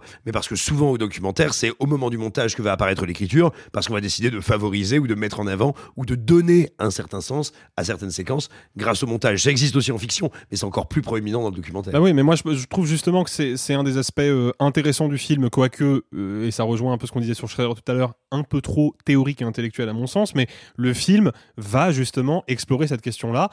Qu'est-ce qui, quelles sont les passerelles qui existent entre la fiction et le documentaire Mm. Comment le documentaire va euh, engendrer une fiction et comment cette fiction en retour va contaminer le documentaire Je trouve ça super intéressant. Et, et puis moi, ce qui, me, ce qui me frappe quand je regarde le film quand même, c'est que je trouve que dans sa manière de, de cadrer les visages, de réunir ou de Mm. séparer ces personnages vraiment par des purs effets de mise en scène, moi je vois que Les Filles d'Olpha est réalisé par une cinéaste, Mm. par quelqu'un qui comprend le langage cinématographique et par quelqu'un qui sait employer les éléments de langage cinématographique pour créer du sens et pour guider le regard et les émotions de son spectateur. Maintenant, moi, il y, a- il y a effectivement une vraie limite avec le dispositif du film. Déjà, la première, c'est que je trouve que le film, parce que justement il répète un peu toujours le même dispositif, devient assez rapidement difficile à suivre. Moi, j'ai du mal à m'accrocher à ce film-là Ah ouais? parce que au bout de 20-30 minutes, bon, j'ai compris ce qui allait se passer. J'ai compris qu'on allait me faire le récit d'événements du passé, qui sont parfois des événements joyeux, parfois des événements traumatiques, et qu'ensuite on allait me proposer une relecture fictionnelle de ces événements-là, entrecoupée de quelques moments effectivement de pure captation, notamment des moments de complicité entre les, Hmm. deux, les deux filles réelles d'Olpha Et les et les actrices. deux grandes sœurs jouées par des actrices. Moi, je trouve qu'il y a quelque chose comme ça d'un peu, d'un peu répétitif, d'un peu mécanique, qui me, qui me pose problème. Mais surtout, moi, j'ai j'ai un, un désaccord euh, moral avec le film, ce qui m'arrive très peu, parce que moi, la, la- la morale et la critique ciné, en général, j'essaie de ne pas mélanger ces deux aspects-là. Mais euh, je, vais, je vais prendre un exemple radical, avec lequel d'ailleurs je suis en désaccord, pour expliquer ce qui cloche avec les filles d'Olpha. Euh, je sais pas si les gens qui nous écoutent euh, savent ce truc-là, mais il y a un cinéaste, un documentariste euh, français qui s'appelle Claude Lanzmann, qui a réalisé un film sur l'Holocauste qui s'appelle Shoah. Ce film, qui dure, je crois, parce qu'il est en deux parties, mais de mémoire, il dure 9h30 ou 9h40, un truc comme ça. Ce film a un, un parti pris extrêmement radical dont il ne déroge jamais. Il va filmer les survivants de la Shoah, il va écouter leurs témoignages, mais il ne va jamais jamais faire intervenir la moindre image d'archive parce que c'est le procédé de Lanzmann et c'est son point de vue. Il y a des choses qui ne peuvent pas être filmées, sinon c'est l'indécence. Je suis pas d'accord avec l'idée qu'il y ait comme ça des grands interdits moraux. Je pense que c'est au cas par cas que ça se fait. C'est là mon désaccord avec Claude Lanzmann. Néanmoins, j'ai un peu ce problème-là avec les filles d'Olpha. Pour donner un exemple euh, très, euh, très précis, sans trop en dévoiler non plus, hein, il y a un moment où les filles, donc les deux plus jeunes, euh, qui ne sont donc pas interprétées par des actrices, vont raconter comment l'une de leurs grandes sœurs, qui est progressivement tombée dans un, dans un pendant extrêmement radical de l'islam, les a torturées physiquement. Voilà. Et comment elle-même se torturait physiquement quand elle estimait qu'elle avait péché euh, aux yeux d'Allah. Et bien, juste après ce récit-là, on a une reconstitution fictionnelle euh, avec des scènes de violence qui ne m'ont pas l'air d'ailleurs d'être simulées. Peut-être qu'elles le sont, peut-être qu'elles le sont pas, mais en tout cas, il y a quelque chose de très ambigu dans le Ah ouais? dispositif de Kauter Benania à ce moment-là. Ok.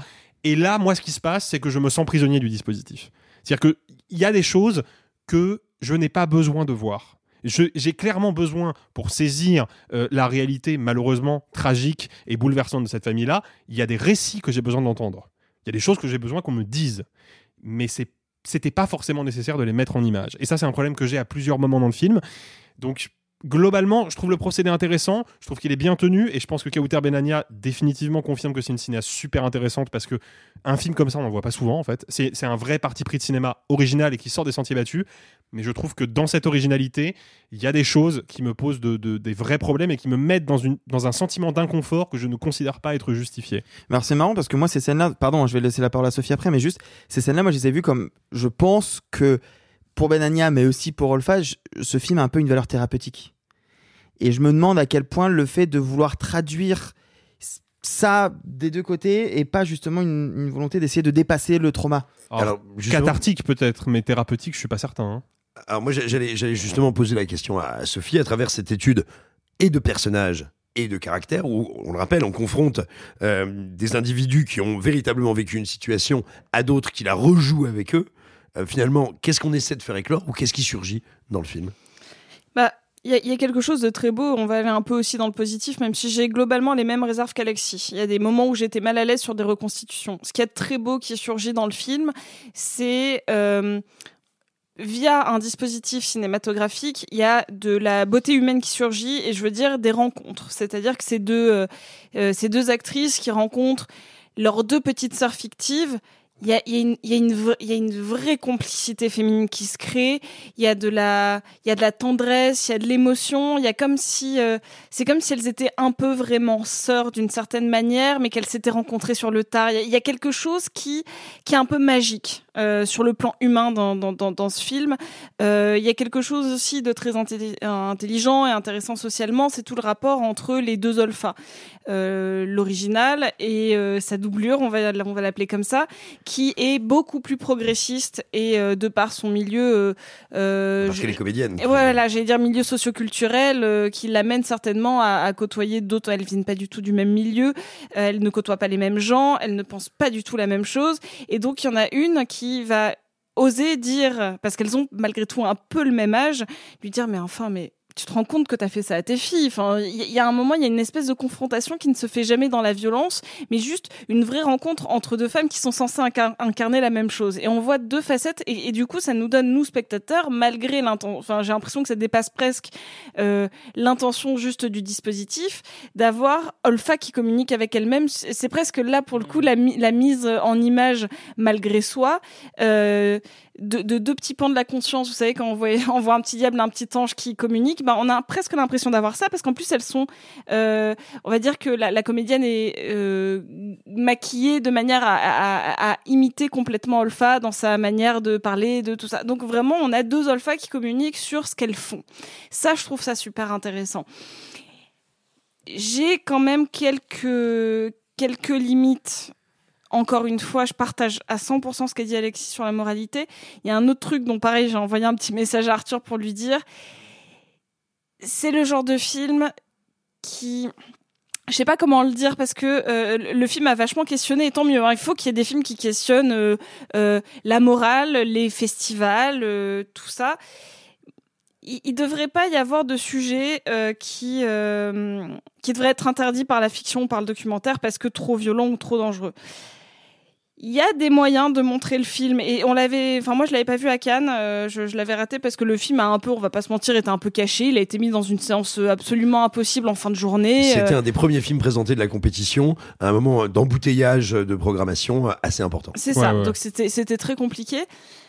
Mais est-ce que j'ai vraiment envie de voir euh, ces deux sœurs et leur mère et les comédiennes monter en robe prêtée par des couturiers alors que leurs sœurs sont bah, je vais pas dire exactement euh, la fin du film. dans la merde. Elles sont, enfin, Pour résumer grossièrement, Dans tous les cas, euh, enfin, il y a- y, y eu va- quelque chose d'un enrôlement euh, euh, au- auprès du. Dans la Daesh, quoi. Putain. Bien. Bien, très très bien. C'est la troisième Euh, fois qu'il l'a fait, c'est que maintenant que vous l'avez remarqué, hein, si jamais. Mais Merci, euh, merci. Je t'en prie, je t'en prie. Et, et, et je peux pas m'empêcher de, de, de voir une espèce de petite ambiguïté qui est à, à la fois touchante et tragique chez Olfa, euh, qui est que on sent qu'elle aime la caméra. On sent que elle, elle a, en fait, je trouve que le début du film est aussi parlant, qu'il est grinçant, qu'il est touchant, qui dit ah je suis comme Rose dans Titanic et on va raconter mon histoire en flashback. Elle a ce côté un peu je, je suis je, je suis un peu une star. Il y a un truc euh, qui est mais mais Ah bah est- les images d'archives le montrent aussi. Hein, mais euh. bien sûr, et ben c'est c'est là que j'en viens. C'est qu'il y a aussi ce rapport à la, médiatis- à la médiatisation, à la télé. Et si on regarde les, les, les très belles photos d'ailleurs, hein, mais euh, prises au Festival de Cannes, j'ai un petit moment grinçant. Je peux pas m'empêcher de me dire, c'est pas un film où j'ai envie de célébrer quelque chose. C'est un film où vraiment j'ai envie de me mettre en boule et pleurer. Ouais. Et parce que c'est trop vrai. Et en fait, ce, ce postulat qui est cinématographiquement et intellectuellement brillant, il est trop proche d'une réalité là tout de suite maintenant. C'est-à-dire qu'il y a des personnages qui sont vraiment dans une situation compliquée. Il y a leur famille qui est détruite. Il y a des, des, des, des vies qui ont été qui ont été perdues dans cette Bah, histoire. rappelons qu'encore que, euh, encore à l'heure où nous enregistrons, cette semaine, donc aux environs du 7 juillet, ont encore été euh, rapatriés en France des femmes et leurs enfants qui étaient depuis plusieurs années dans des camps de prisonniers en Syrie, qui avaient rejoint euh, aux environs de 2015-2016 euh, l'État islamique. Donc c'est effectivement une situation qui est tout à fait actuelle, mais moi j'aimerais vous poser une question à tous.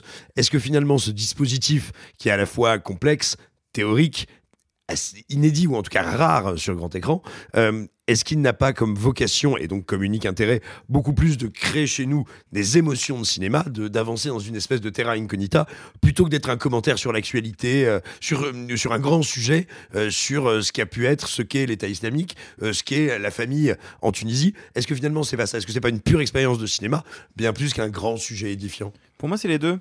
Je ne sais pas si elle réussit sur les deux pans, mais pour moi, c'est les deux. C'est-à-dire qu'il y a une vraie expérimentation cinématographique, il y a un vrai travail, euh, Alexis l'a dit, euh, de montage, de cadrage, de manière de filmer la fiction, et même de filmer le documentaire, euh, qui vraiment en font un objet de pur cinéma.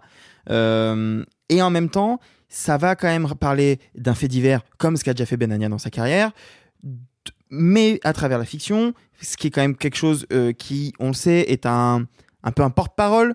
Et, et c'est pour ça que je suis un tout petit peu en désaccord avec Sophie parce que euh, Benania, euh, quand elle fait La Belle et la Meute, elle est à un certain regard. Son, son film d'après, elle va à Cannes 2020 Covid. Euh, quand effectivement euh, Frémo sélectionne euh, celui-ci pour Cannes, je comprends tout à fait qu'elle ait accepté d'aller à Cannes Mais et je- le distributeur Alors, et le casting et je, tout le monde. je- je préfère enfin, préciser. C'est pas leur présence C'est pas leur problème. présence qui pose problème. C'est le, le, le côté paillette et apparat, mais qui, est, ouais. Mais- en fait, mais- et, et qui est propre en plus à Cannes. Donc en fait, c'est, et, et- et voilà, c'est Oui, au-delà. Le film m'a fait me poser la question au-delà du film, de, de ce film-là. C'est-à-dire, est-ce qu'il y a genre des films dont le sujet est trop lourd, et trop grave, et trop sérieux pour qu'en fait il soit autant entouré de, de paillettes et d'apparat, tu Eh vois ben, je, je sais pas si le problème c'est le, ça ou pas. Le fait est que Cannes c'est un tremplin pour parler de, de films. Et donc pour parler de l'histoire derrière. Et si le film n'avait pas été sélectionné à Cannes, peut-être qu'il n'aurait pas eu une telle couverture médiatique. Et donc on n'aurait pas autant parlé d'Olfa et de ses quatre filles. Et donc sûr. et donc de l'histoire générale. Donc j'aurais tendance à dire que malgré tout le film parle aussi de ça, parle aussi malgré tout par des moments que je trouve assez bien faits pour le coup de comment justement ces deux gamines vont être endoctrinées, comment le reste de la famille va percevoir, comment cette matriarche va essayer de s'opposer de manière plus ou moins maladroite, voire même violente. Euh, non, y- y- je trouve, je trouve qu'elle réussit à faire les deux, à savoir un vrai pur objet de cinéma et en même temps un objet qui parle de son époque, de son sujet à un instant T. Les filles d'Olpha de Kauter Benania. Et vous? Êtes-vous plutôt État islamique ou État-providence Attention, ça n'est pas une question piège. Waouh Connaissez-vous l'anatidaphobie Non, mais je sens que c'est le mot de la semaine. C'est effectivement c'est si le mot de la semaine. Alexis. c'est la phobie d'être regardé par un canard. Mais c'est- un vrai truc Ah oui, c'est un vrai truc, ouais. Comment Ouais, des- c'est comment- la attends, attends, Ah répète. putain, mais oui, oui, oui, oui, oui. Ils sont anati- anatidaphobes, les gens qui sont terrifiés à l'idée d'être regardés par un canard. Eh bien, figurez-vous que c'est précisément ce dont ne souffre aucun personnage d'Insidious 5.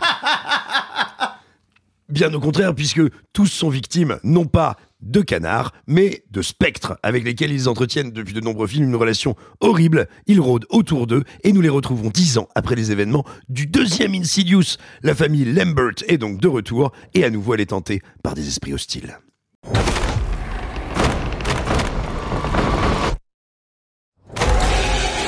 Ce n'est pas la maison qui est possédée, c'est votre fils. Il y a quelque chose là avec lui. C'est là votre bébé. Votre bébé. Ça recommence. Après deux épisodes préquels, nous retrouvons donc la famille par laquelle tout a commencé, mais ce n'est plus James Wan, initiateur de la franchise, qui la quitta pour créer le Conjuring Verse avant de filer du côté de Fast and Furious et Aquaman et Malignant, qui est aux commandes, mais son comédien Patrick Wilson, depuis le début interprète du père de famille. Est-il à la hauteur, Sophie? Oh Il avait pas, il avait pas envie de prendre de respiration. Euh, dit, bah, écoute, oui. Franchement, bien joué, Merci, Patrick. Non, bah écoute, euh, Pat, il se débrouille euh, pas trop mal. Il est un peu classique. On sent qu'il a bien, il a bien appris. Genre, il, a fait comme il, comme il devait. Il a certainement appelé son pote. Il lui a dit, écoute, j'ai bien remarqué comment tu m'en mettais l'attention. Genre, tu fais euh, euh, un premier truc qui est dans le fond, ça disparaît parce qu'il y a quelque chose qui vient en premier plan, puis il s'enlève du premier plan, le truc se rapproche, il a toujours pas vu, et après, jumpscare ou pas jumpscare? Donc, il l'a, la formule est là, et il l'applique de manière très méthodique tout au long du film. Euh, c'est scolaire, mais ça fonctionne. Euh, il faut savoir que je trouve qu'Insidious fait partie des, des bonnes sagas d'horreur. Je trouve qu'on est sur... euh, euh, James Wan, il a été quand même euh, à, à l'origine du coup de trois énormes sagas d'horreur, à savoir Saw, Conjuring et Insidious. Et euh, il a eu le bon goût de faire quand même trois trucs très différents. Ce qu'on appelle maintenant le torture porn. Même si euh, je suis sûre qu'Arthur aurait beaucoup plus à dire euh, sur Saw, mais euh, Oui. voilà. Euh, on- ensuite, on a euh, Conjuring que Simon déteste. Ah bon? Et Non, je déteste pas, mais je, je trouve ça nul. voilà.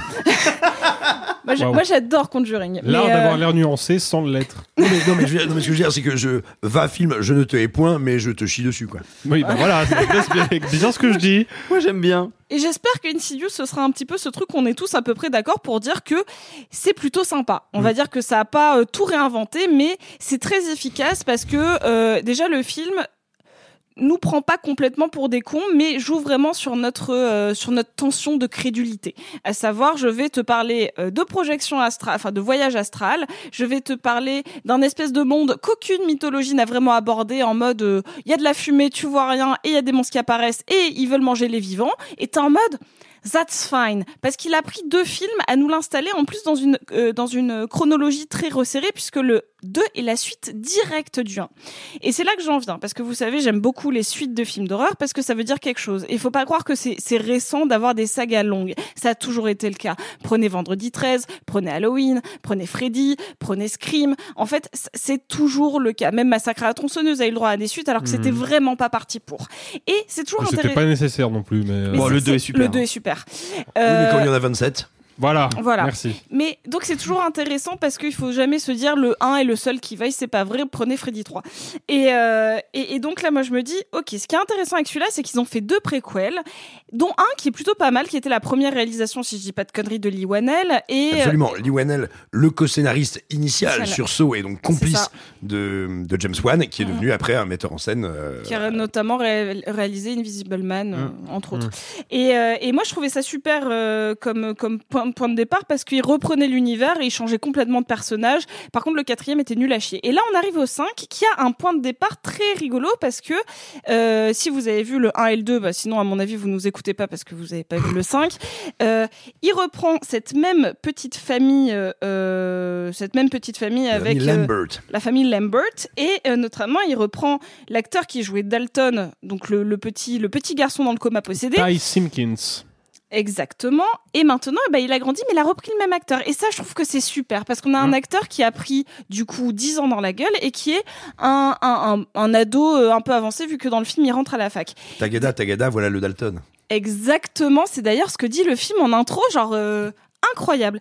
Euh, et, et voilà, je suis désolée, j'étais un peu longue, mais je voulais juste justifier quelque chose qui est ce film a sa place. Qu'il soit incroyable ou raté, ce film n'a pas de mauvaise logique scénaristique dans une saga de films d'horreur. Il est légitime d'être là parce qu'il a au moins un postulat qui est euh, comme vous le savez, Freddy 1 et Freddy 2 n'ont pas de lien. Mais par contre, Freddy 3, on y revient. C'est un truc qui est assez commun. Là, avec le 5, on revient à la suite du 2. Et en plus, il a cette espèce bah, de d'honnêteté intellectuelle de nous reprendre les mêmes personnages et de nous réexpliquer un peu à la truelle et avec des gros sabots pourquoi il y a eu tant de temps, euh, pourquoi y a- les démons reviennent, pourquoi, pourquoi, pourquoi, euh, voilà. Pourquoi tout ça n'arrive qu'à eux Euh, Euh, alors moi, je, voulais poser une, question à Arthur.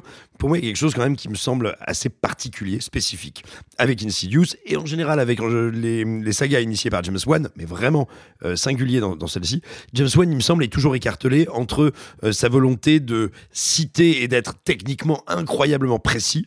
C'est-à-dire, tu vois, de faire plein d'hommages et d'avoir ces séquences léchées où euh, le tempo auquel va arriver, euh, avec laquelle va arriver l'horreur ou le sursaut sont vraiment millimétrés. Et en même temps, euh, sur son autre jambe, sous tension, il y a une grosse envie nanarde. Et je trouve qu'une des sagas qui symbolisait le plus ça, c'était vraiment Insidious, où dans le premier épisode, on avait déjà, tu vois, des petits moments de grand guignol, mais très maîtrisés. Et dans le 2, où, et je le dis sans déconner, le scénario pour moi, c'était euh, euh, la cage aux folles, mais euh, avec des mauvais champignons, quoi. Mais vraiment, hein, c'était ça, euh, très littéralement. Et donc, je voulais savoir si dans ce cinquième épisode, il y avait encore cette espèce d'équilibre entre, oui, je veux te faire peur, mais attention, mes personnages sont un peu tarés, on est un peu grand guignolesque, notre univers fantastique est un peu foufou. Est-ce qu'on retrouve cette, euh, cet ADN-là Beaucoup moins. Euh, il, il est un- vaguement encore un petit peu là par moment, mais quand même beaucoup moins. Euh, je vais reparler d'où je, enfin, je vais resituer d'où je parle. Euh, j'ai découvert Insidious euh, il y a trois jours. Euh, j'ai découvert Insidious 1 et 2, et vous m'avez tous dit oh, pas la peine de mater le 3 et le 4, t'inquiète. Donc, en tout euh, cas, c'est pas la peine pour voir le 5. Pour voir le D'ailleurs, 5. Il s'appelle pas Insidious 5, mais Insidious The Red, Door. Door. Est-ce que ça a été traduit en français? Non, je crois pas. Je crois pas. De toute façon, on s'en branle, tout le monde va l'appeler Ouais, Insidious 5. Insidious donc, 5. Alors que c'est Insidious 3, bref. Je trouve que je trouve effectivement qu'Insidious c'est hyper intéressant. Euh, ça se place dans la filmographie de James Wan après Saw dans le sens où euh, c'est pas le film qu'il a fait juste après, mais il y a des moments où dans le rythme, dans le montage, il y a un moment, il y a une scène, il y a un- une transition, une manière de faire bouger la caméra, on me dit oh putain c'est Saw. Ensuite, il fait Insidious 2 après avoir fait Conjuring. Et là, je trouve que Insidious 2 a déjà une patte un peu différente. C'est-à-dire que même Insidious 1, m'a- moi, m'a un peu décontenancé parce qu'il a une caméra qui me semble un peu bizarre, un très portée épaule, euh, relativement plate, euh, enfin sans relief, très grise. Euh, on dirait que c'est une caméra presque amateur. En même temps, j'ai regardé le budget, il a coûté 1,5 million, enfin ça a coûté que dalle. Dans Insidious 2, il a déjà un peu perdu ça. Donc déjà, James Wan, il a fait évoluer la recette entre les deux. Mais je suis tout à fait d'accord avec le fait que c'est quand même totalement invraisemblable d'avoir un film de fantôme qui d'un seul coup va te dire je vais transporter mon personnage dans un monde autre pendant 30 minutes. Mais vraiment, le premier Insidious, ça a duré 30 minutes hein, dans l'univers. Mais est-ce que ça n'est pas tout simplement l'héritage Et je, je dis ça, c'est pas comme une critique, hein, mais James Wan a toujours fait fonctionner ses, ses films horrifiques, on va dire, sous le parrainage de grandes œuvres tutélaires. Est-ce que c'est pas tout simplement dans la continuité de Poltergeist, qui me semble être le, Oui, le oui, sûr. modèle, le, le modèle avoué de mais, mais, d'Insidious mais en plus, effectivement, tu l'as dit, un peu en mode plus grand bouffon. Euh, plus, il y, a- il y a des trucs qui n'ont absolument aucun sens. Et surtout dans le 2, quand même, le, le monde est représenté par des trucs qui n'ont vraiment ni queue ni tête.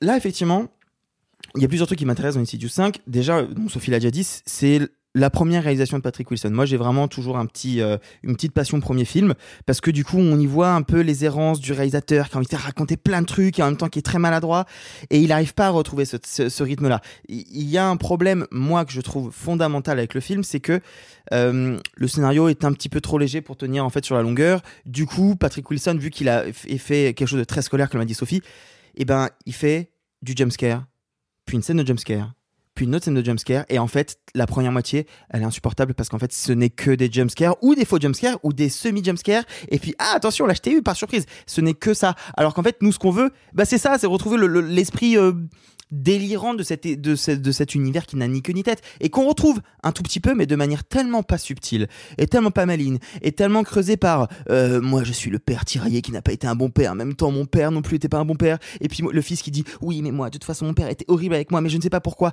et on t'explique au tout début qu'en fait il se passe un événement qui va justifier tout le reste, mais ça n'a aucun sens, c'est tellement pas subtil dans son écriture que du coup il est un peu euh, forcé de rester sur des personnages dont à un instant T on se fout alors qu'on s'en foutait pas sur les deux premiers. Et du coup il, est- il peut pas se permettre de se lâcher. Comme il aurait dû enfin du non comme il aurait pu se permettre. Euh, c'est un film je sens qu'il retient un peu les chevaux. Euh, il va tenter des trucs il tente des trucs franchement pas mal. Il y a des trucs un peu réussis je suis désolé moi. Le, le fait que tout l'arc ce soit le fils qui peint un tableau je trouve ça nul à chier Ah, moi j'aime bien. Oh, je trouve ça tellement cliché, c'est Ah, moi, j'aime hardcore. bien. Mais mais voilà, il y a quand même encore des trouvailles. Dans, ça fait plaisir de se dire que même si j'ai pas vu le 3 et le 4, que encore pour le cinquième film, il trouve encore des nouvelles idées d'horreur, des nouvelles idées d'illustrer ce monstre, parce que bah, c'est toujours un peu le même monstre, d'illustrer ce, ce monde qu'on connaît plutôt bien. Et, euh, et ça fonctionne, c'est juste pas ouf. Alors moi je me souviens que au-delà d'une, d'une- déjà d'une remarquable efficacité dans l'agencement des effets horrifiques, moi ce qui m'avait marqué dans le premier euh, dans le premier Insidious, c'est deux choses. Ce sont certains jumpscares incroyables, notamment euh, Joel Clodo, la noir et rouge qui apparaît derrière Patrick Ah Wilson. ouais, Oh celui-là, là il est. là qui est, là qui est là resté là. une des images les plus fortes. Mais celui-là, est- c'est fou parce que je le connaissais et quand j'ai vu le film, il m'a quand même eu ce bâtard. Il est absolument terrible. Et, non, et puis une deuxième chose, c'est euh, une certaine capacité à nous proposer un univers, une mythologie sans la dévoiler. Je pense à tout l'atelier euh, du gros démon que moi j'ai envie d'appeler Joel Clodo, je suis désolé. Euh, mais Mais on le retrouve hein, dans celui-là. Voilà, hein. et alors j'avais posé la question, est-ce qu'il y, a- est-ce qu'il y a quand même un travail, une direction artistique, un univers qui vaut le coup si on aime Insidious Alors, je, après, je laisserai euh, la, la parole à Alexis euh, sur ça. Je vais juste. Moi, juste sur le côté euh, peinture, ça, rend, ça, ça va avec ta question, le côté un peu grand guignol. Moi, ce que j'aime bien avec celui-là, et c'est un côté un peu régressif, je trouve qu'il est un peu écrit comme un épisode de Chair de Poule, ou comme un livre de Chair de Poule. Oui. C'est-à-dire que euh, euh, il y avait quand même un épisode de, de de Poule sur euh, attention, si tu prends une photo, et ben elle va t'annoncer ta mort. Et puis il y avait Ryan Gosling qui joue dans cet épisode, je vous le rappelle. Euh, et ben là c'est pareil, c'est genre euh, si tu si tu fais ce tableau, et ben il va ouvrir la porte parce que t'as fait une porte. C'est quand il y avait même un des bouquins où c'était attention, ce truc qui pue derrière la poubelle va te manger. Mais c'est ouf. Bah voilà, bah moi j'y retrouve un peu ça. Et pour la DA, oui t'as raison. Alors j'ai vérifié, ça marche pas. mais, ouais, mais le problème, Sophie, c'est que la résolution, elle passe aussi par ça et c'est tellement nul comme résolution. Ah, moi j'aime bien la résolution. Je suis désolée, je, Ouais, je- pardon, je- hein, je je la, trouve, je la trouve assez mignonne. Voilà. Je... Alors, euh, quelques petites précisions avant de, de développer mon argumentaire sur le film. Déjà, on parlait donc de l'acteur qui joue, qui jouait le gamin et qui maintenant joue le gamin adulte, qui est donc Ty Sipkins, euh, que on a tous vu il y a pas longtemps dans The Whale de Darren Aronofsky. Il fait le petit jeune qui vient frapper à la porte de euh, Brandon Putain, Fraser. c'est vrai. Et ouais, ouais, donc il a une carrière qui ne se limite pas qu'au cinéma d'horreur, et c'est pour ça que j'avais envie de le, de le mentionner. Deuxième chose, le Joel Clodo euh, peint en noir et rouge, euh, c'est le compositeur de la saga Insidious. C'est Joseph Bichara qui joue le démon parce qu'il a une tête chelou. C'est un super Euh, fun fact. Ouais, voilà, c'est un super Non, je te, fun le- fact. je te 9 sur 10. Et qui je trouve est bien meilleur démon que compositeur, mais euh, mais, mais- et surtout, mais t'imagines le malaise quand tu vas lui proposer parce que tu vois sa tronche, tu vois, toi t'es James Wan, tu dis, putain, il serait tellement bien en démon. Mais comment tu fais de la musique, alors vas-y, fais la musique de mon film, mais par contre, Tu en tellement bien. Tu l'as fait tellement bien. Je pense Oui, que mais tu vas vraiment Alors, incarner. par contre, dans les deux premiers studios, j'adore le fait que t'as un panneau titre qui t'arrive en pleine gueule avec une musique assourdissante dès le début, il fait Alors, encore une fois, boum, tu vois. encore une fois, c'est d'un point de vue stricto, stricto sensu pas vraiment ce qu'on peut appeler de la musique, mais euh, Mais du coup, on n'a pas dans le 5. Ben Du coup, non, ça, mais c'est en dommage. fait, mais alors que c'est toujours lui à la BO d'ailleurs. Mais euh, il a fait aussi la BO d'Hérédité qui est une catastrophe. Bref, euh, pas- Quoi passons là-dessus. Euh, bah, réécoutez la BO d'Hérédité à part ré- du film et vous me direz si ça ressemble à de la musique de film. Euh, le- bien, lui. euh, Alors, je, c'est un chef-d'œuvre manière- Hérédité dont le seul point noir est d'avoir le pire compositeur du game De horrifique manière, euh, à la BO. vu comment t'as regardé le film en te cachant les yeux, Non, je, mais ne je te vais fais, venir. je ne te fais plus confiance sur le cinéma d'horreur. Je vais, Ça balance. je vais y venir. Euh, moi, j'ai, je, j'ai, mais tu sais que cette expérience-là, il a fallu. Non, mais Sophie euh, mentionne une anecdote qui est rigolote, ce qui est vrai que j'ai passé la moitié d'Insidious 5 avec les mains devant les yeux parce que je ne supportais pas les jumpscares. Mais j'ai réfléchi un peu à ça en fait après le film et je me suis dit comment ça se fait outre le fait que c'est probablement une question simplement de stress et de capacité à réceptionner un jumpscare à un instant T. hein. La fragilité.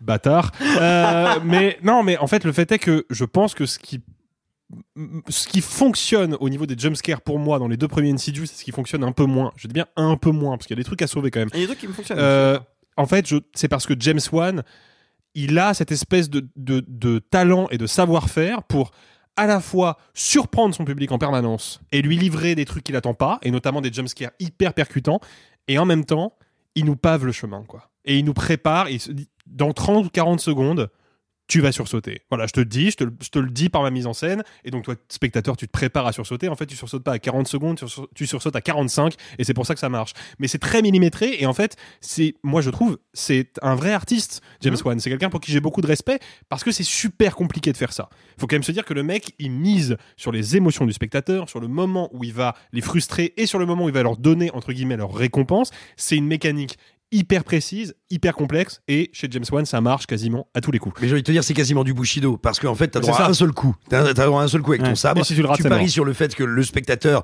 est lui aussi connaisseur, mais que malgré ça, tu vas réussir ou à lui tordre le bras ou à lui placer euh, un coup Ah. Parce qu'effectivement, le, le, le, le démon qui apparaît derrière Patrick Wilson dans le premier film, c'est terrifiant. Moi, personnellement, je pense que rien ne dépasse les mains qui claquent derrière, euh, derrière l'actrice dans Conjuring. James Wan, c'est du Bushido. je il y, en a- il y en a une où le démon est au-dessus de l'armoire, moi, dans Ouais. Conjuring, où Ouais, vraiment ça, c'est dur. J'ai hurlé. Mais mais j'ai justement, c'est un peu là qu'est le problème, parce que je pense que Patrick Wilson, il a bien compris ce qui faisait peur dans le cinéma de James Wan, il essaye de faire pareil, de fait il n'y arrive pas, en tout cas pas toujours, mais c'est surtout que je trouve que c'est un film qui est, un, est extrêmement peu généreux en fait, et deux, c'est un film qui est, je pense, un peu alourdi par le tempérament de Patrick Wilson, qui est un acteur pour qui j'ai un, cer- un certain respect euh, et que je trouve plutôt bon, mais qui, on va pas se mentir, est quand même un mec qui souvent m'inspire un peu l'ennui. Il m'ennuie, Patrick Wilson, parce qu'il est sans relief, parce qu'il est sans aspérité.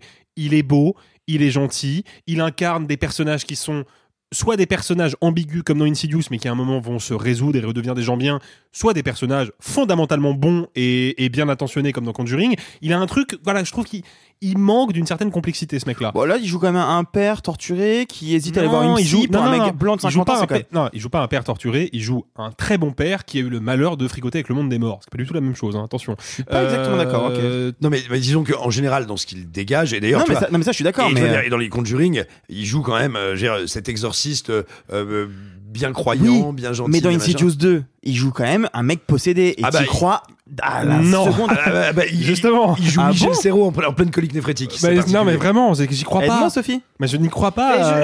J'aime bien je 2, c'est un film cherche. cool, mais je, je crois pas à Patrick Wilson méchant. Non, mais, parce que mais c'est par pas ce qui exemple, dans, Watchmen, qui interroge ce côté ouais. euh, gendre parfait, il est très bien. Mais Oui. est-ce qu'il est très bien ou est-ce qu'il est très bien également du fait de la mise en scène et de l'écriture du personnage? Ce que je veux dire pour aller dans le sens d'Alexis, c'est certainement pas un mauvais comédien, mais on l'imagine plus jouer un papa Pixar que euh, dans un remake du dernier Tango à Paris. Mais je suis pas d'accord parce que pour moi, c'est un acteur qui sait switcher. C'est-à-dire que quand il est méchant dans Insidious, je vais pas dire qu'il arrive à faire du Nicholson dans Shining, mais par contre, il, moi, il me fait peur. C'est-à-dire qu'il me fait peur. Ah, mais c'est un bon comédien, je crois et, que personne et- ne lui retire et- ça. et donc du coup, euh, s'il est capable de faire le switch, c'est notamment parce qu'il y a une ambiguïté. C'est parce que il a l'air peut-être un peu trop parfait. Il a l'air un peu trop lisse, un peu trop père de famille américaine classique. Sauf que quand il switch, il fait d'autant plus peur parce qu'il incarne cette espèce d'ambiguïté presque de la violence Oui, américaine mais- refoulée. Oui, mais c'est parce qu'il- Pour moi, c'est ça qui est intéressant Oui, mais chez on ne peut pas nier que euh, quand on voit euh, Insidious 5, on, on voit effectivement que le personnage se comporte pas bien et qu'il a une part d'ombre, mais nous, spectateurs, on sait d'où elle vient cette part d'ombre. Et on sait qu'elle n'est pas lui, qu'elle est le résultat d'une contamination par Alors un, non, non, non, un non, non. Moi, ce qui est intéressant, c'est qu'il a perdu la mémoire. Mais qu'il a perdu la Mais mémoire. pas nous Nous, on l'a pas perdu, c'est ça que je veux dire, c'est ça mon point. C'est que moi, je, je suis désolé, je trouve que le film est hyper sage. Je trouve que c'est un film d'horreur qui est sage. Mais qui- oui, mais ça, on est d'accord. Oui, mais, mais c'est un peu un problème parce que j'ai besoin moi qu'un film d'horreur me rebute dans mon fauteuil autrement qu'en me mettant des coups de semonce euh, sonores à 120 Mais- décibels mais quoi. c'est- Mais c'est pas lui qui Mais- est censé te faire incarner. Je- mais c'est mon point de vue, peur. Sophie. C'est mon point de vue. Je trouve que le film est très sage et qu'il est sans relief, comme Patrick Wilson. Ça, c'est mon point de vue. Tu voudrais Mais- qu'il te casse tout là-dedans Non, mais Pourquoi il est devenu autre, autre problème, je trouve que, je l'ai dit, je trouve que le film est pas généreux. On a quand même 70% de l'intrigue qui se passe dans un campus universitaire. Donc, quand même, un endroit qui, un, est coupé du reste de la ville, en pleine nature. Deux, est un endroit gigantesque avec énormément de gens, énormément de pièces, énormément de fenêtres. Il y a un potentiel à faire un grand bazar horrifique là-dedans qui est gigantesque. Les scènes d'horreur se déroulent soit dans la chambre d'une espèce de frat boy de merde euh, qui s'appelle Nick the Dick, soit dans la chambre du héros. C'est-à-dire que littéralement le décor de l'université quand il s'agit de faire de l'horreur est réduit à deux pièces de 10 mètres carrés. Je trouve ça quand même vraiment maigrichon. Et, et surtout, mais moi le côté, le côté sans relief de Wilson, il y a des moments où je trouve qu'il sert le film. Par exemple, je sens que la fin du film, ça c'est quelque chose que Patrick Wilson il aime beaucoup, mais c'est une fin qui est assez anticonventionnelle par rapport au code du cinéma d'horreur euh, classique, sans, sans trop en dévoiler. En général, les films d'horreur ça finit très mal, et je trouve que ce film-là arrive à surprendre sur sa fin et sur sa conclusion vis-à-vis de ce standard-là. Mais parce que je sens que ça plaît à Patrick Wilson, ça. Ça lui plaît de, euh, de filmer un père et son fils qui sont éloignés, mais qui vont essayer de se retrouver et de, de rejouer des grands motifs et des grandes valeurs familiales classiques. Ça lui parle. Mais le problème, c'est que de une, euh, il s'agit d'un film d'horreur. Donc, à un moment, si tu passes à côté de ton potentiel, même si tu as deux, trois séquences horrifiques plutôt soignées, bah, moi, je vais rester sur ma fin. Et deuxième euh, souci, et pas des moindres, dès lors qu'on ne filme pas l'horreur, ça n'a mais strictement pas le moindre intérêt. C'est du vrai. contre champ, plan-plan, sans Ça, idée, sans rythme, et c'est vraiment pénible. hein. Mais pour le campus, t'es juste frustré parce que euh, t'as découvert Urban Legend et que tu voyais le chef-d'œuvre que c'était. Ah, mais non, mais juste, putain, utilise ton décor, quoi. Mais alors, alors pour le coup, on, et on Sois a, généreux avec moi. on a bien. Ok. tu l'as cherché. J'ai parlé à Patrick Wilson. On a bien compris que euh, Alexis avait, avait peu de, peu de respect pour ce comédien qu'il euh, compare manifestement à un ballon Non, sur c'est pas lequel vrai. on aurait dessiné un visage avec du caca. Non, c'est pas vrai. C'est pas peu vrai. ça- Si, c'est un petit peu vrai. C'est un peu Mais ça. c'est pas vrai. C'est Moi, non, C'était mais- juste pour faire une blague sur Wilson le ballon. hein. Bah mais il y en a- oui. mais il y en a en plus. Mais il y en a plein des acteurs que je trouve euh, un- en- fades à mon goût, mais qui sont pas des mauvais comédiens. Wilson, c'est pas un mauvais comédien. Mais bien sûr, je sais bien. fade. Ce que j'allais dire, c'est à nos deux amateurs euh, de bisserie sympathique, à nos deux amateurs euh, de, de, de, de vidéoclub euh, euh, revenus, euh, revenus de, de Retour vers le futur. euh, Est-ce que néanmoins, pour quelqu'un qui voudrait se chercher, j'ai envie de dire, euh, un petit frisson du samedi soir, des cheap thrills, est-ce que le film est recommandable, que ce soit en salle maintenant, ou peut-être dans quelques mois en vidéo, ou dans quelques Bien mois en diffusion. Franchement, ouais, parce que euh, moi je suis d'accord avec Alexis sur le fait qu'il a pas bien compris comment faire des jumpscares parce que pour moi ils sont beaucoup trop C'est un étirés, petit peu un problème, non? Beaucoup trop longs, mais il essaye des trucs et c'est ça que je disais tout à l'heure j'aime bien les premiers films parce que du coup il essaye des trucs il y a une scène où Patrick Wilson est en train de passer un scanner du cerveau et il joue sur la caméra en, en mode huis clos à l'intérieur du truc il s'amuse avec sa caméra il Ouais. essaye de le faire euh, partir du dessus pour aller sur le côté de- par en dessous sur le enfin il l'a fait, il l'a fait dévisser il l'a fait bouger il essaye des trucs il Alexis, il l'a pas vu celle-là. Il Ouais, était. bah, mais j'imagine mais- qu'il y a une autre scène que moi m'a fait vraiment flipper sa race, que toi t'as pas dû regarder du tout. C'est une scène avec beaucoup de vomi. Euh, que Si, t'as si, pas... si, je l'ai vu celle-là. Comment t'as fait pour la voir, toi qui Bah, détestes je- J'ai ça pris sur moi, écoute, euh, il faut bien des fois. Hein. Putain, t'es un grand garçon, c'est super. moi je trouve que, en fait, Je t'emmerde, oui. Alors que la violence euh, prend possession de ce podcast. Non, Je vois, mais tout ça vous pour dire que- possédés, les amis. Satan trouve- vous habite. Ah non, ça trouve, marche le je trouve que le scénario est, est- est- est mal foutu. Je trouve qu'il y a plein de problèmes et Alexis a raison sur plein de points. Les jumpscares ne fonctionnent, fonctionnent, mais ils sont trop longs. Par contre, je trouve qu'il y a plein d'inventivité et sur peut-être pas assez, mais sur plein d'aspects, il est un petit peu bis quand même. Bien Bon, sûr. il est à fond Z sur certains Ouais, ouais. Mais et c'est cool parce mais que c'est ça. Insidious 2 Insidious. l'était déjà, donc on peut pas mais, vraiment était- le blâmer. mais surtout, il était Mais- beaucoup plus. Oui. Oui. Et puis, et puis il y avait ce truc aussi par rapport à ce que vient de dire Alexis. Moi, il y a un truc qui m'intéresse beaucoup, c'est que Insidious 1, et je ne le savais pas, se termine sur un énorme cliffhanger en fait. Et, Mais et oui. qu'il y a eu 6-7 ans entre le 1 et le 2. Donc c'est quand même pas anodin de se dire les gens savaient pas à quoi s'attendre. Et là, t'as une fin qui est quand même très surprenante pour ce que vient de dire Alexis, mais aussi parce que du coup, tu te poses la question de il peut y avoir une suite, mais en Non. même temps, bah, il peut y avoir une suite. Ça dépend du box-office. Oui, clairement, ouais. Techniquement, il peut y avoir une suite, tu vois. Oui, mais pas de la même manière. En fait, on va dire que déjà celle-là aurait pu ne pas exister, on Absolument. va dire dans un d'un point de vue narratif. Bah, le 2 clôt vraiment l'histoire. Oui. Mais euh, il- ça, ça se tient. Là, ce qui est intéressant, c'est qu'il a, il a switché la, la table. Enfin, genre vraiment, il a dit. Euh, euh, et je veux pas spoiler, donc je ne spoilerai pas. Mais euh, moi, j'aime bien la fin. Je la trouve intéressante et mignonne. Et, euh, et oui, en fait, on sous-estime le, le- le pouvoir euh, de James Wan en tant que vrai euh, bisseur de ouf, notamment avec euh, bah, Malignant, dont on dont- qu'on aime beaucoup, euh, et, euh, et Dead Silence que j'aime beaucoup aussi. Absolument. C'est Oh là super là là Dead là là Silence. Alors grosse bisserie, hein, grosse grosse bisserie. Genre malignante Pas, loin. Pas loin. Pas tout à fait à ce niveau, mais pas loin. C'est genre vraiment. Enfin, pour moi, Dead Silence, je sais pas ce que tu en, en penseras, Sophie. C'est vraiment l'incarnation absolue de euh, l'histoire que tu racontes au coin du feu quand tu sais pas encore trop raconter des histoires, mais je sais que tu veux raconter le moment où on pend le bébé avec les tripes. quoi. Ouais, c'est un peu ça. C'est- Il se passe pas ça, mais c'est un peu l'idée. Et donc en fait, là pour moi, on est sur le pan euh, sage de ça, c'est-à-dire que l'intention, la petite flamme bis alliée, il y va pas complètement à fond, mais il le fait avec de la bonne volonté. Donc on a envie de dire, euh, c'est bien Patrick, la prochaine fois tu arriveras à fond. c'est un peu ça. La prochaine fois, euh, entoure-toi de bons scénaristes, s'il te plaît, surtout. Insidious de Patrick, je ne suis pas un ballon, Wilson. Et vous, êtes-vous plutôt Insidious ou Sonicius Oh, Ouais, ouais, petite ouais, référence musicale, euh, pas piqué des hannetons. Hein. Eh oui, eh oui.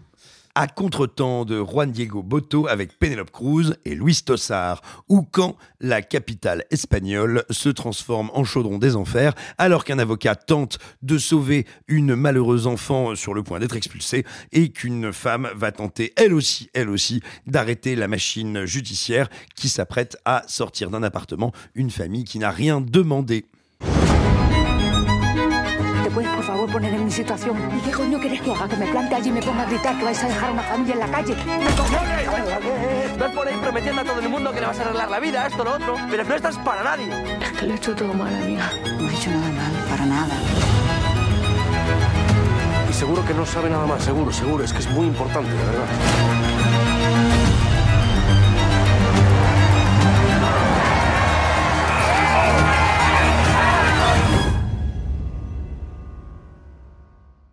Et oui, en France, ça ne va pas bien, mais heureusement, en Espagne non plus. Qui veut commencer à nous parler de À contre-temps Bah moi du coup. Euh, alors à contretemps, on y allait un petit peu. euh, À contre-cœur Non non non. C'est un jeu de mots par Je- rapport au titre du film? À contre-jour? Non plus. Non Bon, plus. je vais vous laisser les vannes. Ah, contre. euh, Vas-y, Sophie. Euh, en fait, j'imaginais que ce serait euh, quelque chose d'un peu plus nerveux, que ce serait un peu plus présenté peut-être sous une forme, non pas euh, particulièrement sur le fond, mais quelque chose entre le thriller et le polar, dans une dynamique un petit peu comme on l'avait vu sur un sujet pas similaire mais presque, euh, dans à temps plein, à plein temps, avec leur calami, j'oublie tout. à plein temps, À ouais. plein temps, euh, ou euh, une forme de, enfin un fond de film social, euh, mais avec une, une dynamique autre, à savoir une, une, un chronomètre et une, une course contre la montre. Ou peut-être aussi un petit peu comme dans la mini-série espagnole également, Antidisturbios, Exactement. qui abordait des sujets connexes. Exactement. Des sujets connexes. Oui. Oui. Ça pourrait presque être un mot de la semaine. hein. Franchement. euh, Oh, ça, c'est le mot du week-end, connexe. Enfin, Et, euh, et, et là, je suis assez surprise de voir quelque chose de de beaucoup plus slow pace, donc hein, quelque chose d'un peu plus lent parce que euh, pour moi la force du film c'est que ce sont de vraies caractérisations de personnages.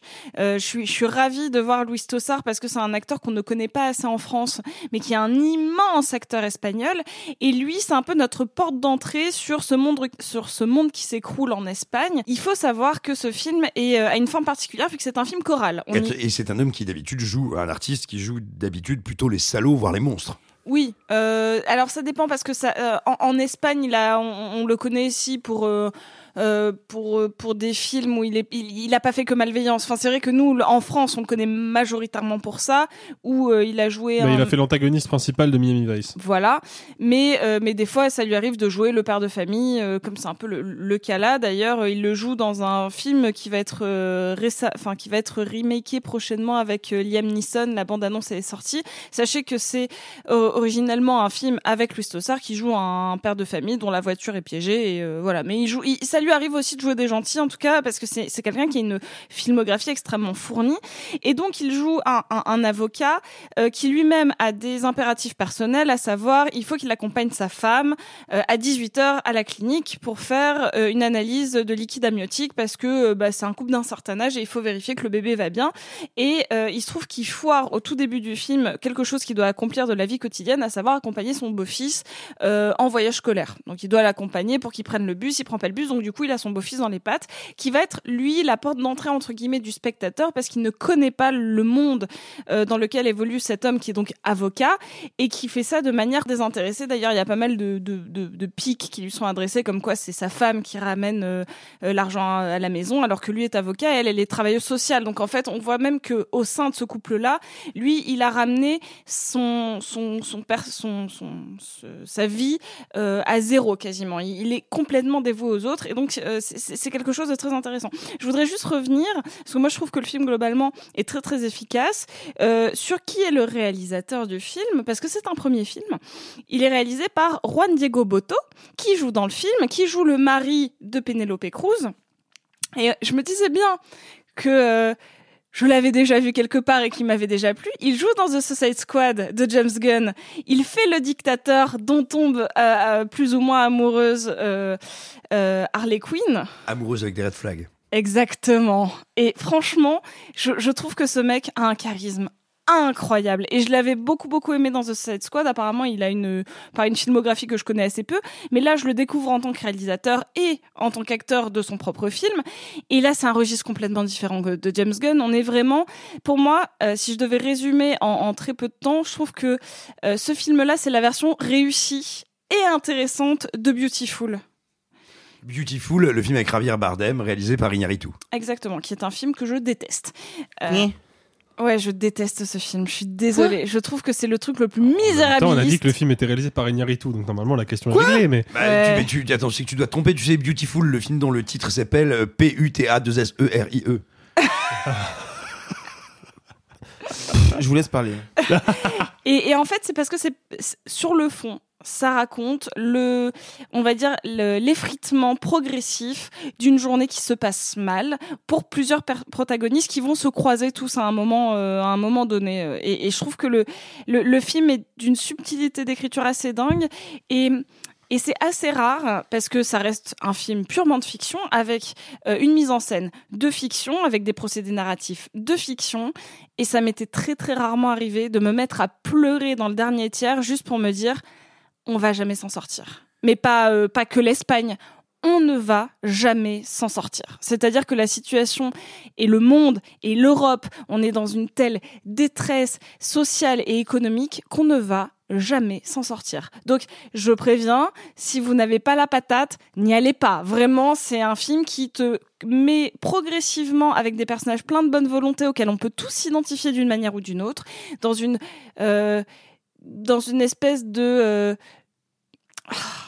d'écroulement majeur de tout l'univers et de tout ce à quoi tu peux te raccrocher. C'est-à-dire qu'il n'y a aucun personnage qui peut avoir une forme euh, de, de, véritable espoir, à part sur une, une, une forme d'humanisme qui réside encore chez tous les personnages. En plus, on va pas dire qu'il y a un vrai personnage qui est une incarnation de méchant. Mais qui ne réside plus que chez les personnages, alors que les institutions s'écroulent. C'est ça. C'est ça. ça. Et c'est terrible.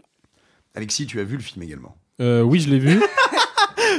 Tout à l'heure, t'as des lancements hyper élaborés Ouais, avec des c'est la- relances, c'est des questions précises. Là, c'est toi, tu l'as vu, je crois. Ouais, mais avec une voix de lover. Ça, c'est l'avantage d'être malade.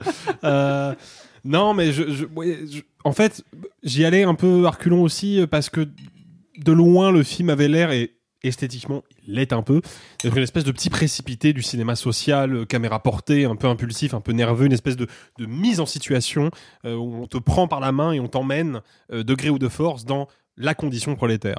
Sauf qu'en fait, le film est beaucoup plus que ça. Déjà, Sophie l'a un peu dit, c'est un film choral, c'est un film qui va euh, alterner entre différentes euh, trajectoires qui vont ou pas se croiser, et pour essayer de, dresser un, portrait euh, relativement universel et multiple de la société espagnole, et plus précisément de la part prolétaire de la société espagnole, et qui est effectivement un pays frappé par une crise économique euh, majeure depuis longtemps, et, dont les, contre-coups euh, se ressentent encore aujourd'hui.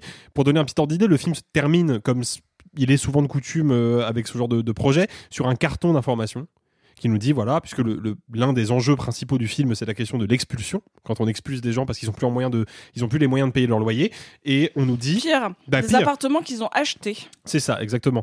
Euh, et il y a un carton qui nous dit que euh, depuis 10 ans, 400 000 personnes ont été expulsées de, de chez elles et qu'en Espagne, il y a environ 100 expulsions par jour à l'heure où on regarde le film. Oh la vache. Ah, c'est horrible. Non, mais C'est horrible. le, tu sors le de là. climat de violence sociale et économique en Espagne, il est bien réel et il est bien actuel. Hardcore. Ah ouais, Et- c'est très violent. ouais. Et ce qui était, voilà, et j'y reviens encore une fois, parce que ça peut intéresser euh, ceux, qui, ceux et celles qui seront curieux de découvrir euh, à contre-temps. Il y a effectivement Antidistur- Antidisturbios euh, de Sorogoyen, qui est un des plus grands metteurs en scène européens euh, en activité à l'heure actuelle, qui traitait aussi assez frontalement de ce sujet et de ce sujet tant du côté des victimes, des législateurs, que des forces de l'ordre.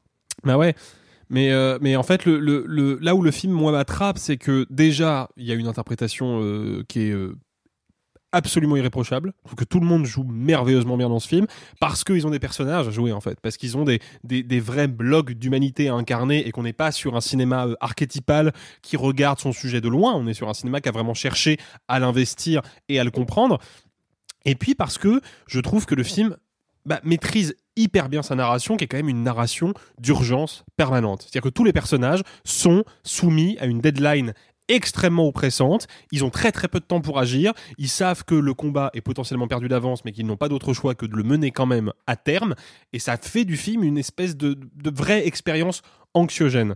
Pour, euh, je caricature un peu en disant ça, mais peut-être qu'à contre-temps est un film plus effrayant qu'Insidious 5, par exemple. Oh oui. Parce que à contre-temps, te plonge dans une situation que peut-être un jour, si t'es malchanceux, tu vas traverser toi aussi. Et ça, tu peux pas t'empêcher d'y penser en voyant le film, et c'est ça l'une de ses plus grandes forces. Alors moi j'ai une question à vous poser parce que je, je ne connais pas dans le détail la situation espagnole d'un point de vue légal sur toutes les problématiques que- qu'évoque le film, mais je sais euh, pour m'y intéresser et pour avoir des proches qui travaillent dans ces on va dire dans ces problématiques là qu'en France une des sources d'angoisse, de difficulté, voire de terreur quand on aborde euh, ces sujets-là, les questions tant de l'expulsion que de la régularisation, euh, eh bien c'est l'arbitraire administratif. C'est-à-dire qu'il y a un moment où euh, on a jusqu'à une certaine heure. Il y a un moment où l'administration va arriver comme un coup près.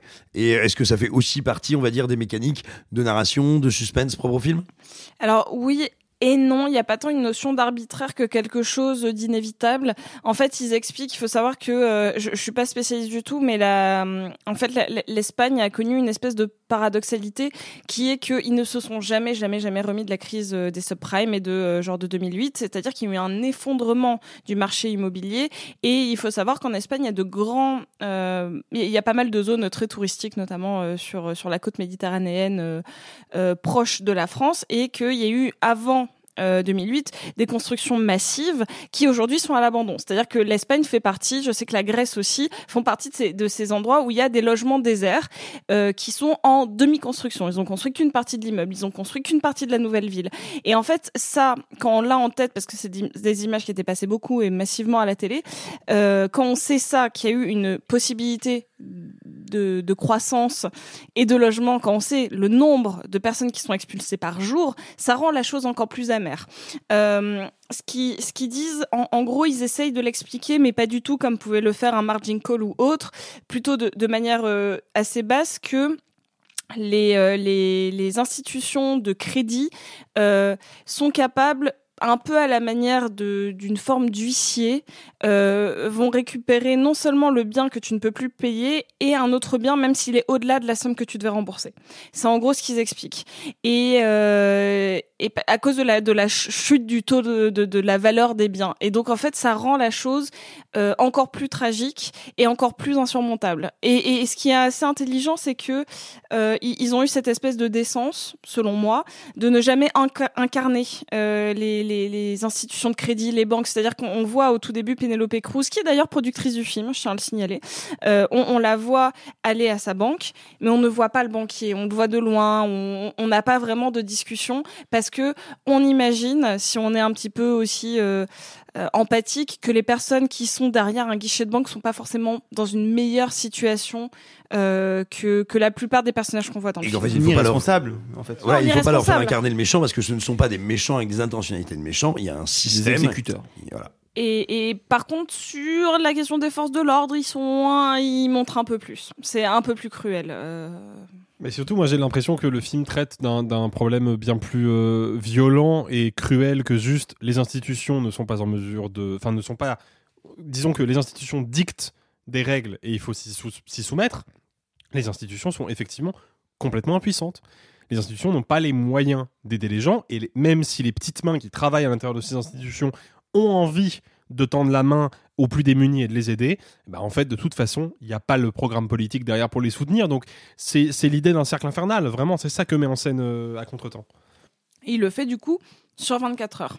Oui. Alexis, je crois qu'il y a une scène. Tu avais beau nous dire que peut-être que formellement le film n'était pas le plus passionnant, néanmoins, néanmoins, il y a une scène que tu voulais analyser.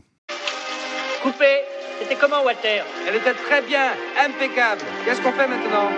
On recommence. Ouais, euh, en fait, le, le, le- effectivement, le film me passionne pas tant que ça dans sa mise en scène, mais il y a un moment. Il y aurait eu où- Nico, il aurait crié pas tant que ça en t'interrompant. Oui, Pas c'est tant vrai, que ça. C'est vrai. Gloire à Nicolas Martin. Mais euh, non, en fait, il y a Ok, un, d'accord. il y a un moment qui m'a, il y a un moment qui m'a presque décroché la mâchoire parce que je m'y attendais pas et le film m'a vraiment cueilli. Euh, pour donc, euh, Sophie le disait, le réalisateur, du film, joue dans son propre film. Donc, euh, Juan Diego Boto, il joue le mari de Penelope Cruz. Et il y a un moment où le mari de Penelope Cruz bah, rentre à la maison retrouver sa femme qui se bat déjà pour l'éducation de son fils, mais aussi pour essayer de, de garder son logement. Et eh ben, ils vont commencer à se disputer. Parce qu'il y a énormément de tensions, il y a énormément de non-dits, il y a énormément de souffrances, et ils vont se disputer en plan séquence. faut comprendre que euh, moi, j'ai j'ai toujours eu une vraie passion pour l'exercice du plan séquence, parce que je pense que quand on essaye de faire, de mettre à jour une tension euh, scénaristique, le plan séquence est un des meilleurs moyens d'y parvenir. Simplement, bah, comme c'est souvent de la machinerie très complexe et que ça nécessite une chorégraphie extrêmement minutieuse et beaucoup de répétitions, bah, c'est difficile à mettre en place. Il y a certains cinéastes qui en ont fait leur marque de fabrique et d'autres qui préfèrent ne pas s'y confronter. Là, ce que je trouve intéressant, c'est que j'ai pris conscience que c'était un plan séquence à la fin du plan. C'est-à-dire que d'un coup, ils sont en train de se disputer dans la salle à manger. Ça dure bien, je pense, une bonne dizaine de minutes. Et puis ils sortent de la salle à manger, ils continuent leur dispute dans leur cuisine. Et là, il y a une coupe. Et je me suis fait la remarque de Oh, tiens, ça fait 10 minutes que ça n'a pas coupé. Et en fait, depuis le. Parce que Sophie parlait d'Iñárritu tout à l'heure, mais depuis la sortie de Birdman, qui avait fait de son plan séquence unique, qui n'était pas vraiment un plan séquence unique d'ailleurs, un argument marketing un peu fallacieux. Tout le monde s'est mis à faire du plan séquence un motif d'attrait pour le spectateur. Genre, C'est devenu un peu la testostérone des euh, cinéastes fragiles. Exactement. C'est que quand on a envie de montrer qu'on est vraiment un cinéaste puis qu'on sait faire du vrai cinéma, on met un plan séquence. Et ben là, le mec fait un plan séquence extrêmement complexe, tant en termes de chorégraphie, de, jeu d'acteur, parce qu'il faut les sortir, hein, les 10 minutes de dialogue non-stop, et en plus être dans la bonne énergie dans le bon ton, mais en plus une complexité de, mise en place technique qui est hallucinante, parce que le plan n'est jamais flou, il faut comprendre que c'est il y a des tonnes de mouvements que l'assistant opérateur doit retenir pour faire la mise au point au bon moment. Donc c'est un vrai tour de force qui ne s'affiche pas comme tel et qui pourrait presque ne pas être remarqué. Si vous n'avez pas l'œil pour remarquer ces trucs-là, vous ne verrez pas le plan. Vous verrez ce qui se passe. Ah, moi, je l'avais vous pas serez remarqué, hein. dans l'énergie parce que le plan va induire ça chez vous instinctivement, mais vous ne le remarquerez pas en tant que tel. Et je trouve que c'est un geste qui est de une assez euh, intéressant d'un point de vue purement esthétique, mais de deux surtout c'est un film qui signifie l'humilité du projet en fait et l'humilité du cinéaste qui n'a pas envie que ces tours de force scénaristiques prennent le pas sur l'histoire qu'il est en train de raconter et c'est pour ça que j'avais envie de parler de cette séquence. Merci Alexis. Eh bien, euh, à contre-temps de Juan Diego Boto, êtes-vous plutôt Pénélope Cruz ou Pénélope Fillon? À nouveau, ça n'est pas une question piège. ah bah là, clairement pas. ouais. Si les gens qui nous écoutent savaient à quel point tu étais fier de ta blague. Ils ne le sauront jamais. Si vous n'avez pas d'enfants, vous ne savez pas ce que c'est. Si vous avez des enfants, malheureusement, vous savez ce que c'est. Il est l'heure de parler de Miraculous de Jérémy Zag. Miraculous ou comment une jeune fille un peu timide se retrouve avec un costume en latex un peu serré et comment un garçon qui a un peu trop confiance en lui se retrouve avec un costume de gros chaminou. Le phénomène mondial. Le chaos est la solution. Pour la première fois au cinéma. Tous deux, vous devez vaincre le papillon. Pour ça, il vous faut le combattre ensemble. Je suis prêt pour la bagarre. C'est un des plus gros blockbusters, sinon le plus gros blockbuster français de l'année. Il coûte la bagatelle de 80 millions de dollars. Et pourquoi? Parce que c'est tout simplement l'adaptation, la transformation d'une série animée à destination des tout petits, dont le succès est absolument monstrueux. D'abord français, puis européen, puis planétaire. Miraculous, les aventures de Ladybug et Chat Noir arrivent sur grand écran. Qu'en as-tu pensé, Arthur? Euh, alors, euh, je vais commencer par parler de ce qu'est le film, et ce qu'est le projet, et ce qu'est Miraculous, avant de donner mon avis, parce que tu l'as dit, effectivement, 80, mi- 80 millions d'euros de budget pour un film d'ani- d'animation française, c'est du jamais vu. Et, et c'est assez impressionnant. Euh, moi, une des limites que j'ai avec le film, euh, c'est que donc c'est réalisé par Jérémy Zag, qui est un des deux, un des co-créateur de la série, du personnage, euh, mais qui est pour moi plus un homme d'affaires et un, et un patron d'entreprise, plus qu'un artiste. Et je dis ça alors même qu'il est aussi compositeur de toutes les musiques, mais je reviendrai. Euh, il avait l'envie de créer à un instant T un personnage qui s'adresserait aux petites filles, mais qui ne serait pas un personnage féminin euh, débile, qui serait plutôt dans l'empowerment, donc euh, euh, qui va encourager à se battre, etc., euh, à vouloir reprendre les codes des super-héros américains mais avec un, personnage de petite fille, tu l'as dit.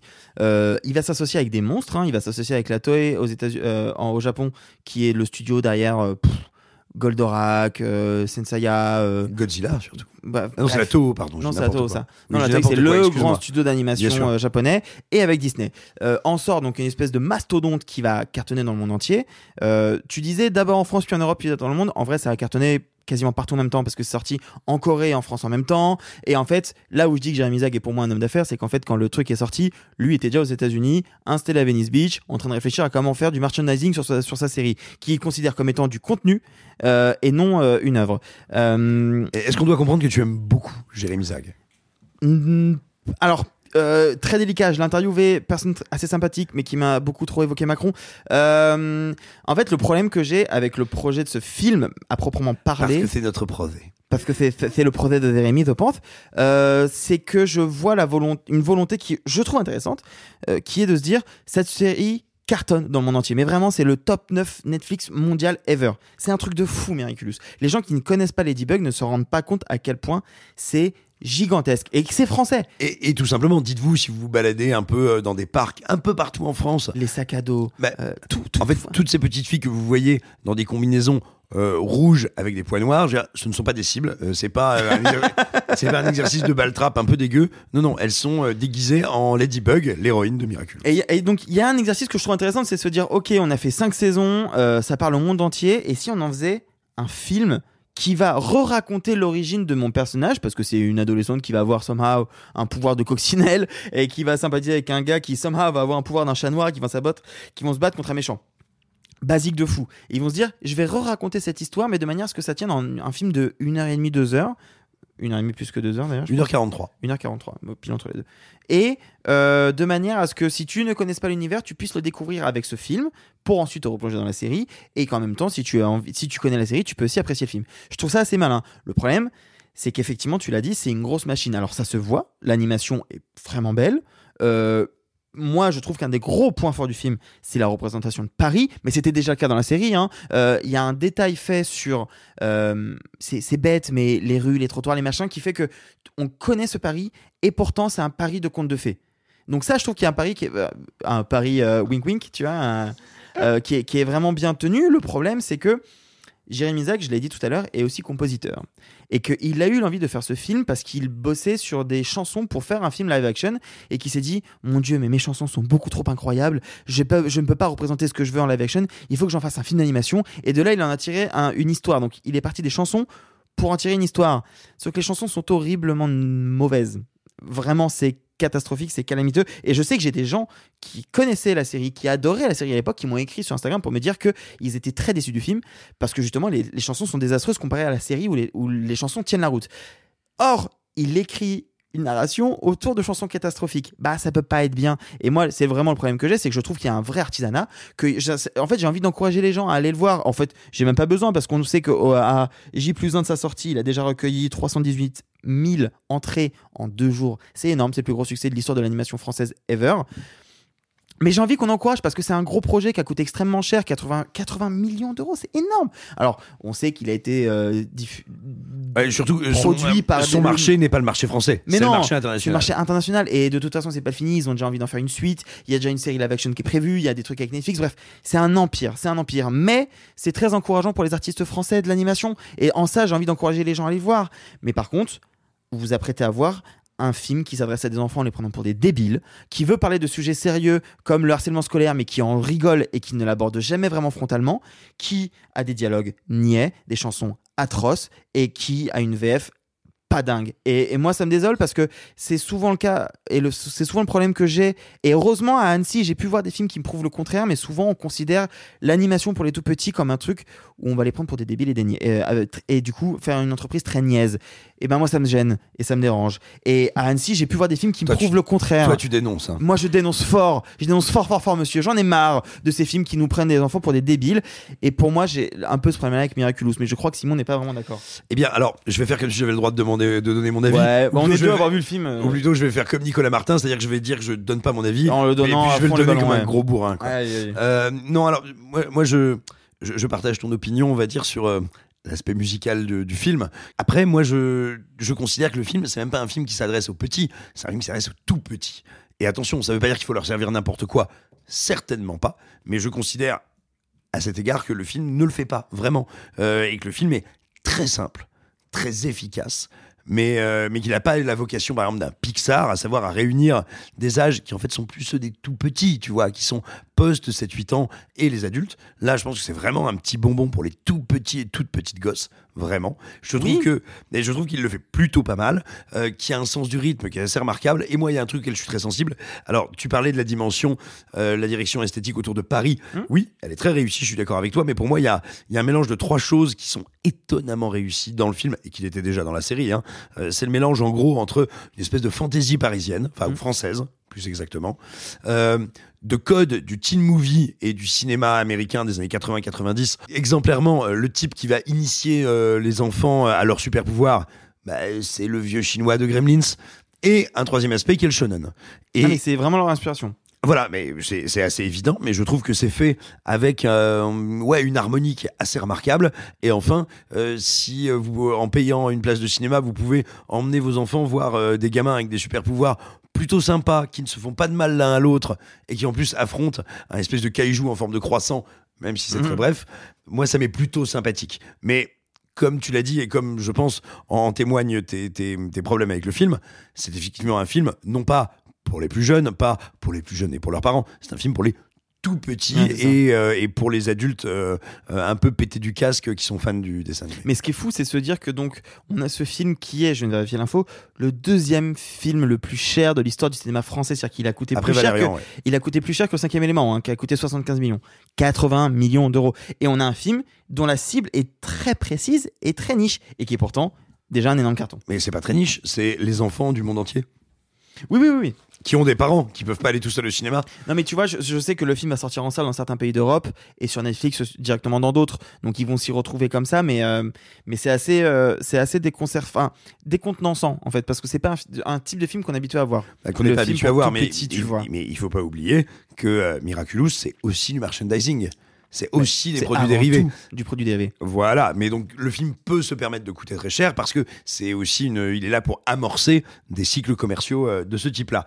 Enfin bon, tout ça pour dire Miraculous de Jérémy Zag. Euh, eh bien, êtes-vous plutôt Ladybug ou Bourvieux Plug? Oh Mec, on parler d'un film pour les enfants. Waouh, ouais, mais ce podcast n'est pas pour les enfants et surtout pas pour les Oh. tout petits. Ouais. Et c'est le retour de votre rubrique préférée, le ni fait ni à faire, le vite fait mal fait, le 30 secondes douche comprise, le petit quickie du vendredi. Cette semaine, Arthur vous parle de Cash de Jérémy Rosan avec Raphaël Quenard.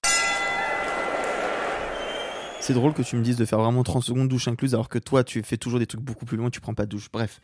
Euh, Cash, c'est le nouveau, c'est le premier film euh, de Jérémy Rosan qu'on connaît pour avoir fait la série Netflix euh, Révolution. Que- qui est sorti en 2020 et qui a été annulé dès la première saison, ça en dit long. Euh, c'est un film que j'attendais beaucoup déjà parce qu'il a un casting assez intéressant. Il est porté par Raphaël Quenard, que c'est gay, tout le monde à peu près identifie, que ce soit dans des films où il, porte le film comme dans Chien de la casse, dans Coupe, il et dans plein de petits seconds rôles ici et là. Il est aussi avec Agathe Roussel qu'on n'a pas vu depuis Titane et avec euh, Igor Gottsman, euh, le copain de, de route de Pierre Ninet depuis Five, etc.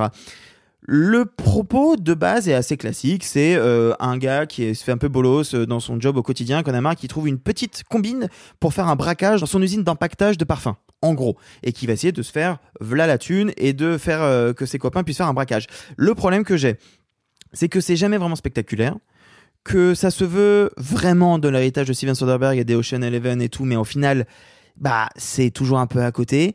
Euh, ça se veut parler de la France euh, profonde et avoir un message social, mais je trouve que ça l'effleure, que c'est totalement sous-écrit. Donc, il reste un film avec des personnages qui m'intéressent peu, mais par contre qui sont bien portés à l'écran. Quenard est de toute façon, comme souvent, assez, assez superbe. Euh, ça fait du bien de voir Agathe Roussel dans un rôle un peu plus sain, entre guillemets. Euh, mais voilà, moi c'est un film que je- je- c'est sur Netflix, c'est sorti euh, au moment où j'en parle, donc c'est accessible à toutes et à tous. Allez-y. Hum, Moi j'ai des petites réticences sur le fait que je pense que ça aurait pu être vraiment, vraiment, vraiment beaucoup mieux. Merci Arthur. Bah de rien, I guess.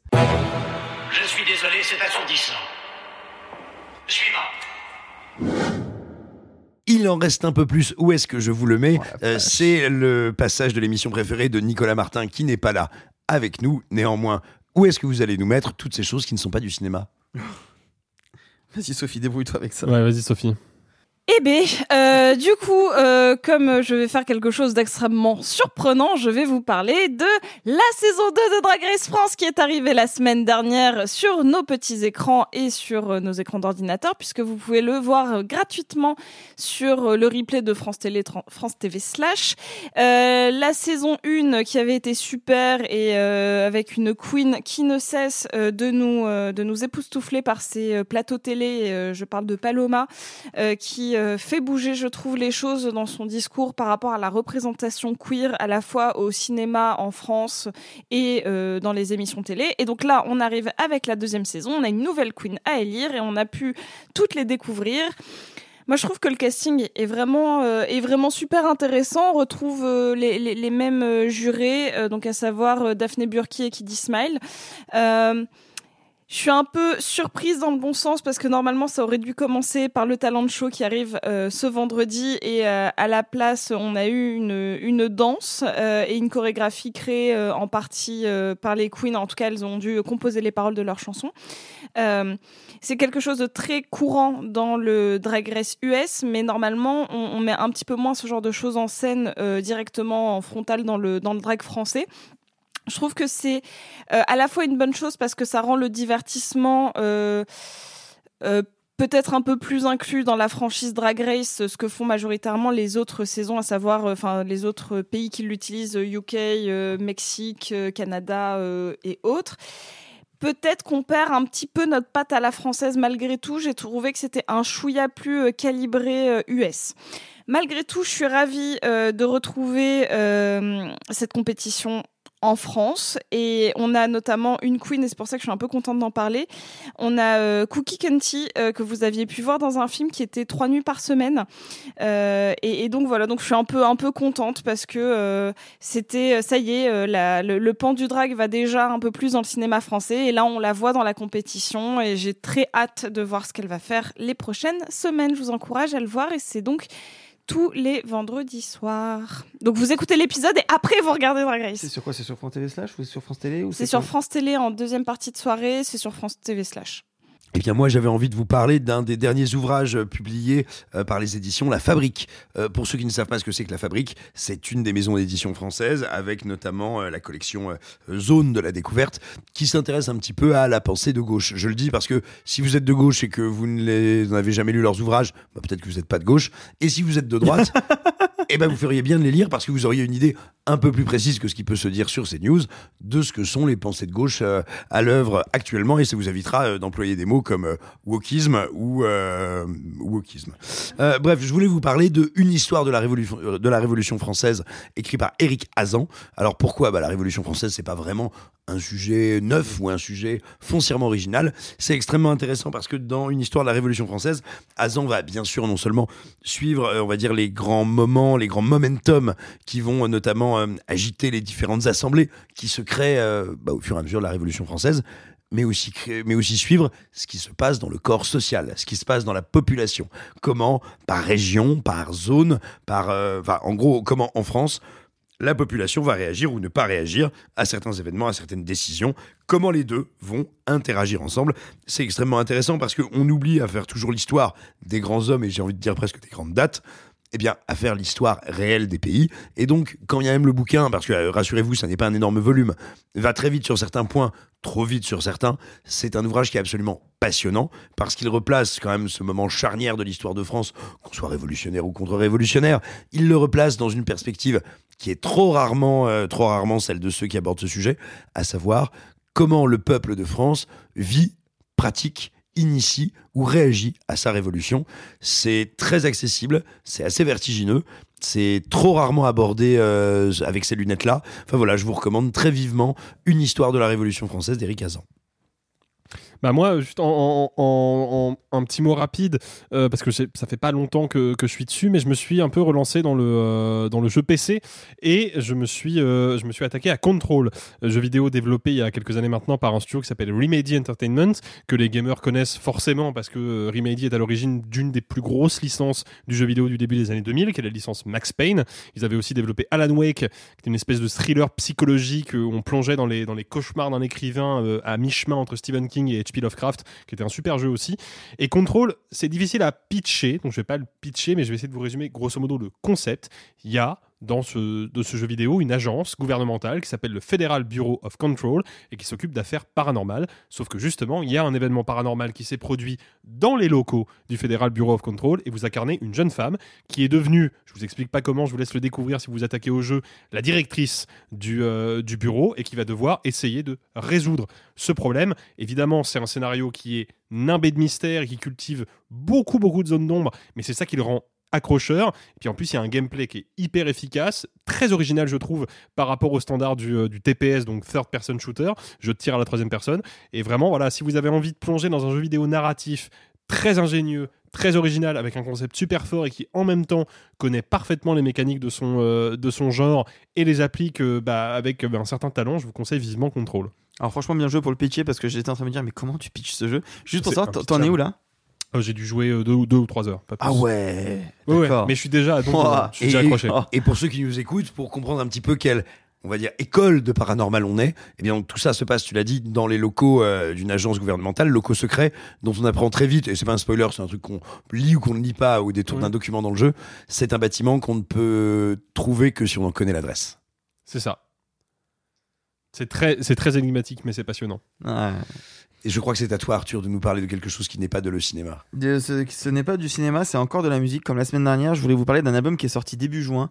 Un petit peu dans l'indifférence, ce qui m'étonne parce que c'est quand même par un, un musicien qui, depuis maintenant 10 ans, euh, euh, hype un peu tout, à- tout l'internet euh, faussement cool en France et ailleurs. Joule Euh, Non. Je sais pas, moi je tente des trucs. hein. Tu sais, Joule, c'était très populaire, mais Internet, justement, le rejetait en bloc. Et ça fait que quelques années que Joule est devenu cool pour les gens euh, qui ne écoutaient pas Joule au départ. Bref, non, non, non, moi je voudrais parler d'un artiste qui était vraiment dans la, un peu dans la veine de, vous savez, c'est Mac de Marco ou c'est Internet, c'est, ces musiciens un peu lo-fi, années 2015-2016, King Krul. King Krul, c'est un londonien euh, qui, alors, c'est marrant. Moi, j'aurais, de base, j'aurais plutôt dit que c'était un rappeur. Et je suis sur sa page Wikipédia, c'est marqué que c'est un chanteur-compositeur qui va plutôt aller sur du punk, jazz, indie rock, dark wave. Donc, je suis. Attends, attends, est-ce que c'est pas comme quand euh, le vendeur de la Fnac te dit euh, j'ai un très bon roman graphique plutôt qu'une BD Ouais, il y a un peu de ça. C'est-à-dire que King Krul, ce qui est hyper intéressant, c'est qu'il a une espèce de nonchalance et un, un parler, un, il n'est pas dans du parler, il y a quand même un phrasé qui est un petit peu mélodique, mais c'est vrai qu'il a une énergie un peu de, du rap, il a des textes vraiment écrits et dans des enrobages un peu différents. Son morceau le plus connu, on va pas se mentir, c'est quand même un, featuring avec Monkimbi, Monkimbi sorti en 2013, c'était euh, Your Time, qui est vraiment un, un chef-d'œuvre. Euh, c'est son quatrième album solo. C'est très particulier, disons qu'il a vraiment dit Ok, donc j'ai fait des albums mi-rap, mi-rock, euh, assez psyché, alt-rock plutôt même, je dirais. Euh, et ben, je poussais les potards encore plus loin. Et donc là, on a un truc, mais pas loin de l'expérimental par moment. Euh, j'ai vu deux trois critiques mentionner euh, Mika Levy, qui est donc euh, la compositrice euh, dont on vous a parlé il y a quelques temps, puisque c'est elle qui a fait la BO du très choquant mais particulier film de Jonathan Glazer, Zone of Interest. C'est donc des nappes de guitare très longs, très lentes, et en même temps une batterie qui, qui sonne vraiment très euh, euh, anglais. Enfin, il y, a- il y a des moments où on a l'impression d'écouter du, du blur, d'écouter du blur euh, avant que Damon Albarn aille faire Gorillaz. Alors c'est Et- rigolo parce qu'en disant ça, tu me regardes comme si je comprenais ce que tu dis. Mais tu comprends pas ce dont je Ah, parle moi, la musique pour moi c'est terra incognita. Tu pourrais me parler, tu pourrais faire l'alphabet en rotant, je j'y arriverais pas mieux quoi. Ah, Ah, mais comme du blur Mais comme du blur qui jouait sur une nappe en guitare Bref, euh, Space Heavy de, King Krul, on en a pas assez parlé. C'est un, c'est un album qui est franchement intéressant, qui a vraiment des petites pépites. C'est pas le meilleur album de King Krul, euh, mais si vous avez aimé ce qu'il a fait auparavant, je pense que vous ne pouvez qu'apprécier ce nouvel album. Merci à tous. Et voilà, c'est déjà fini. Comme le sexe, les meilleures choses ont une fin. À peine 2h47 minutes que déjà c'est terminé. Chacun se retranche sous les draps, le oui-oui humide, la zazette fumante ou le trou-trou qui pique. Mais on vous retrouve mardi pour un épisode patrimoine avec des Gaulois réfractaires, des Romains curvilinéaires et des Égyptiens qui ne sont pas de profil. Enfin voilà, bref, on se retrouve mardi. D'ici là, abonnez-vous en masse, écrivez-nous, commentez-nous, dites-nous ce que vous avez pensé des films de la semaine sur nos réseaux socials. Bye les amis et gloire aux antibiotiques. Oh, c'est pas humain, les salauds, ils m'ont épuisé. Au quatrième stop, il sera exactement 0h13 minutes. Oh la vache Moi je vais être en retard au lycée Oh, bah dis donc, t'es bien pressé, toi, je vois. Ceux qui sont encore vivants, profitez-en pour le rester, allez-vous-en Arrivederci e buon viaggio Messieurs, il n'est de bonne société qui ne se quitte.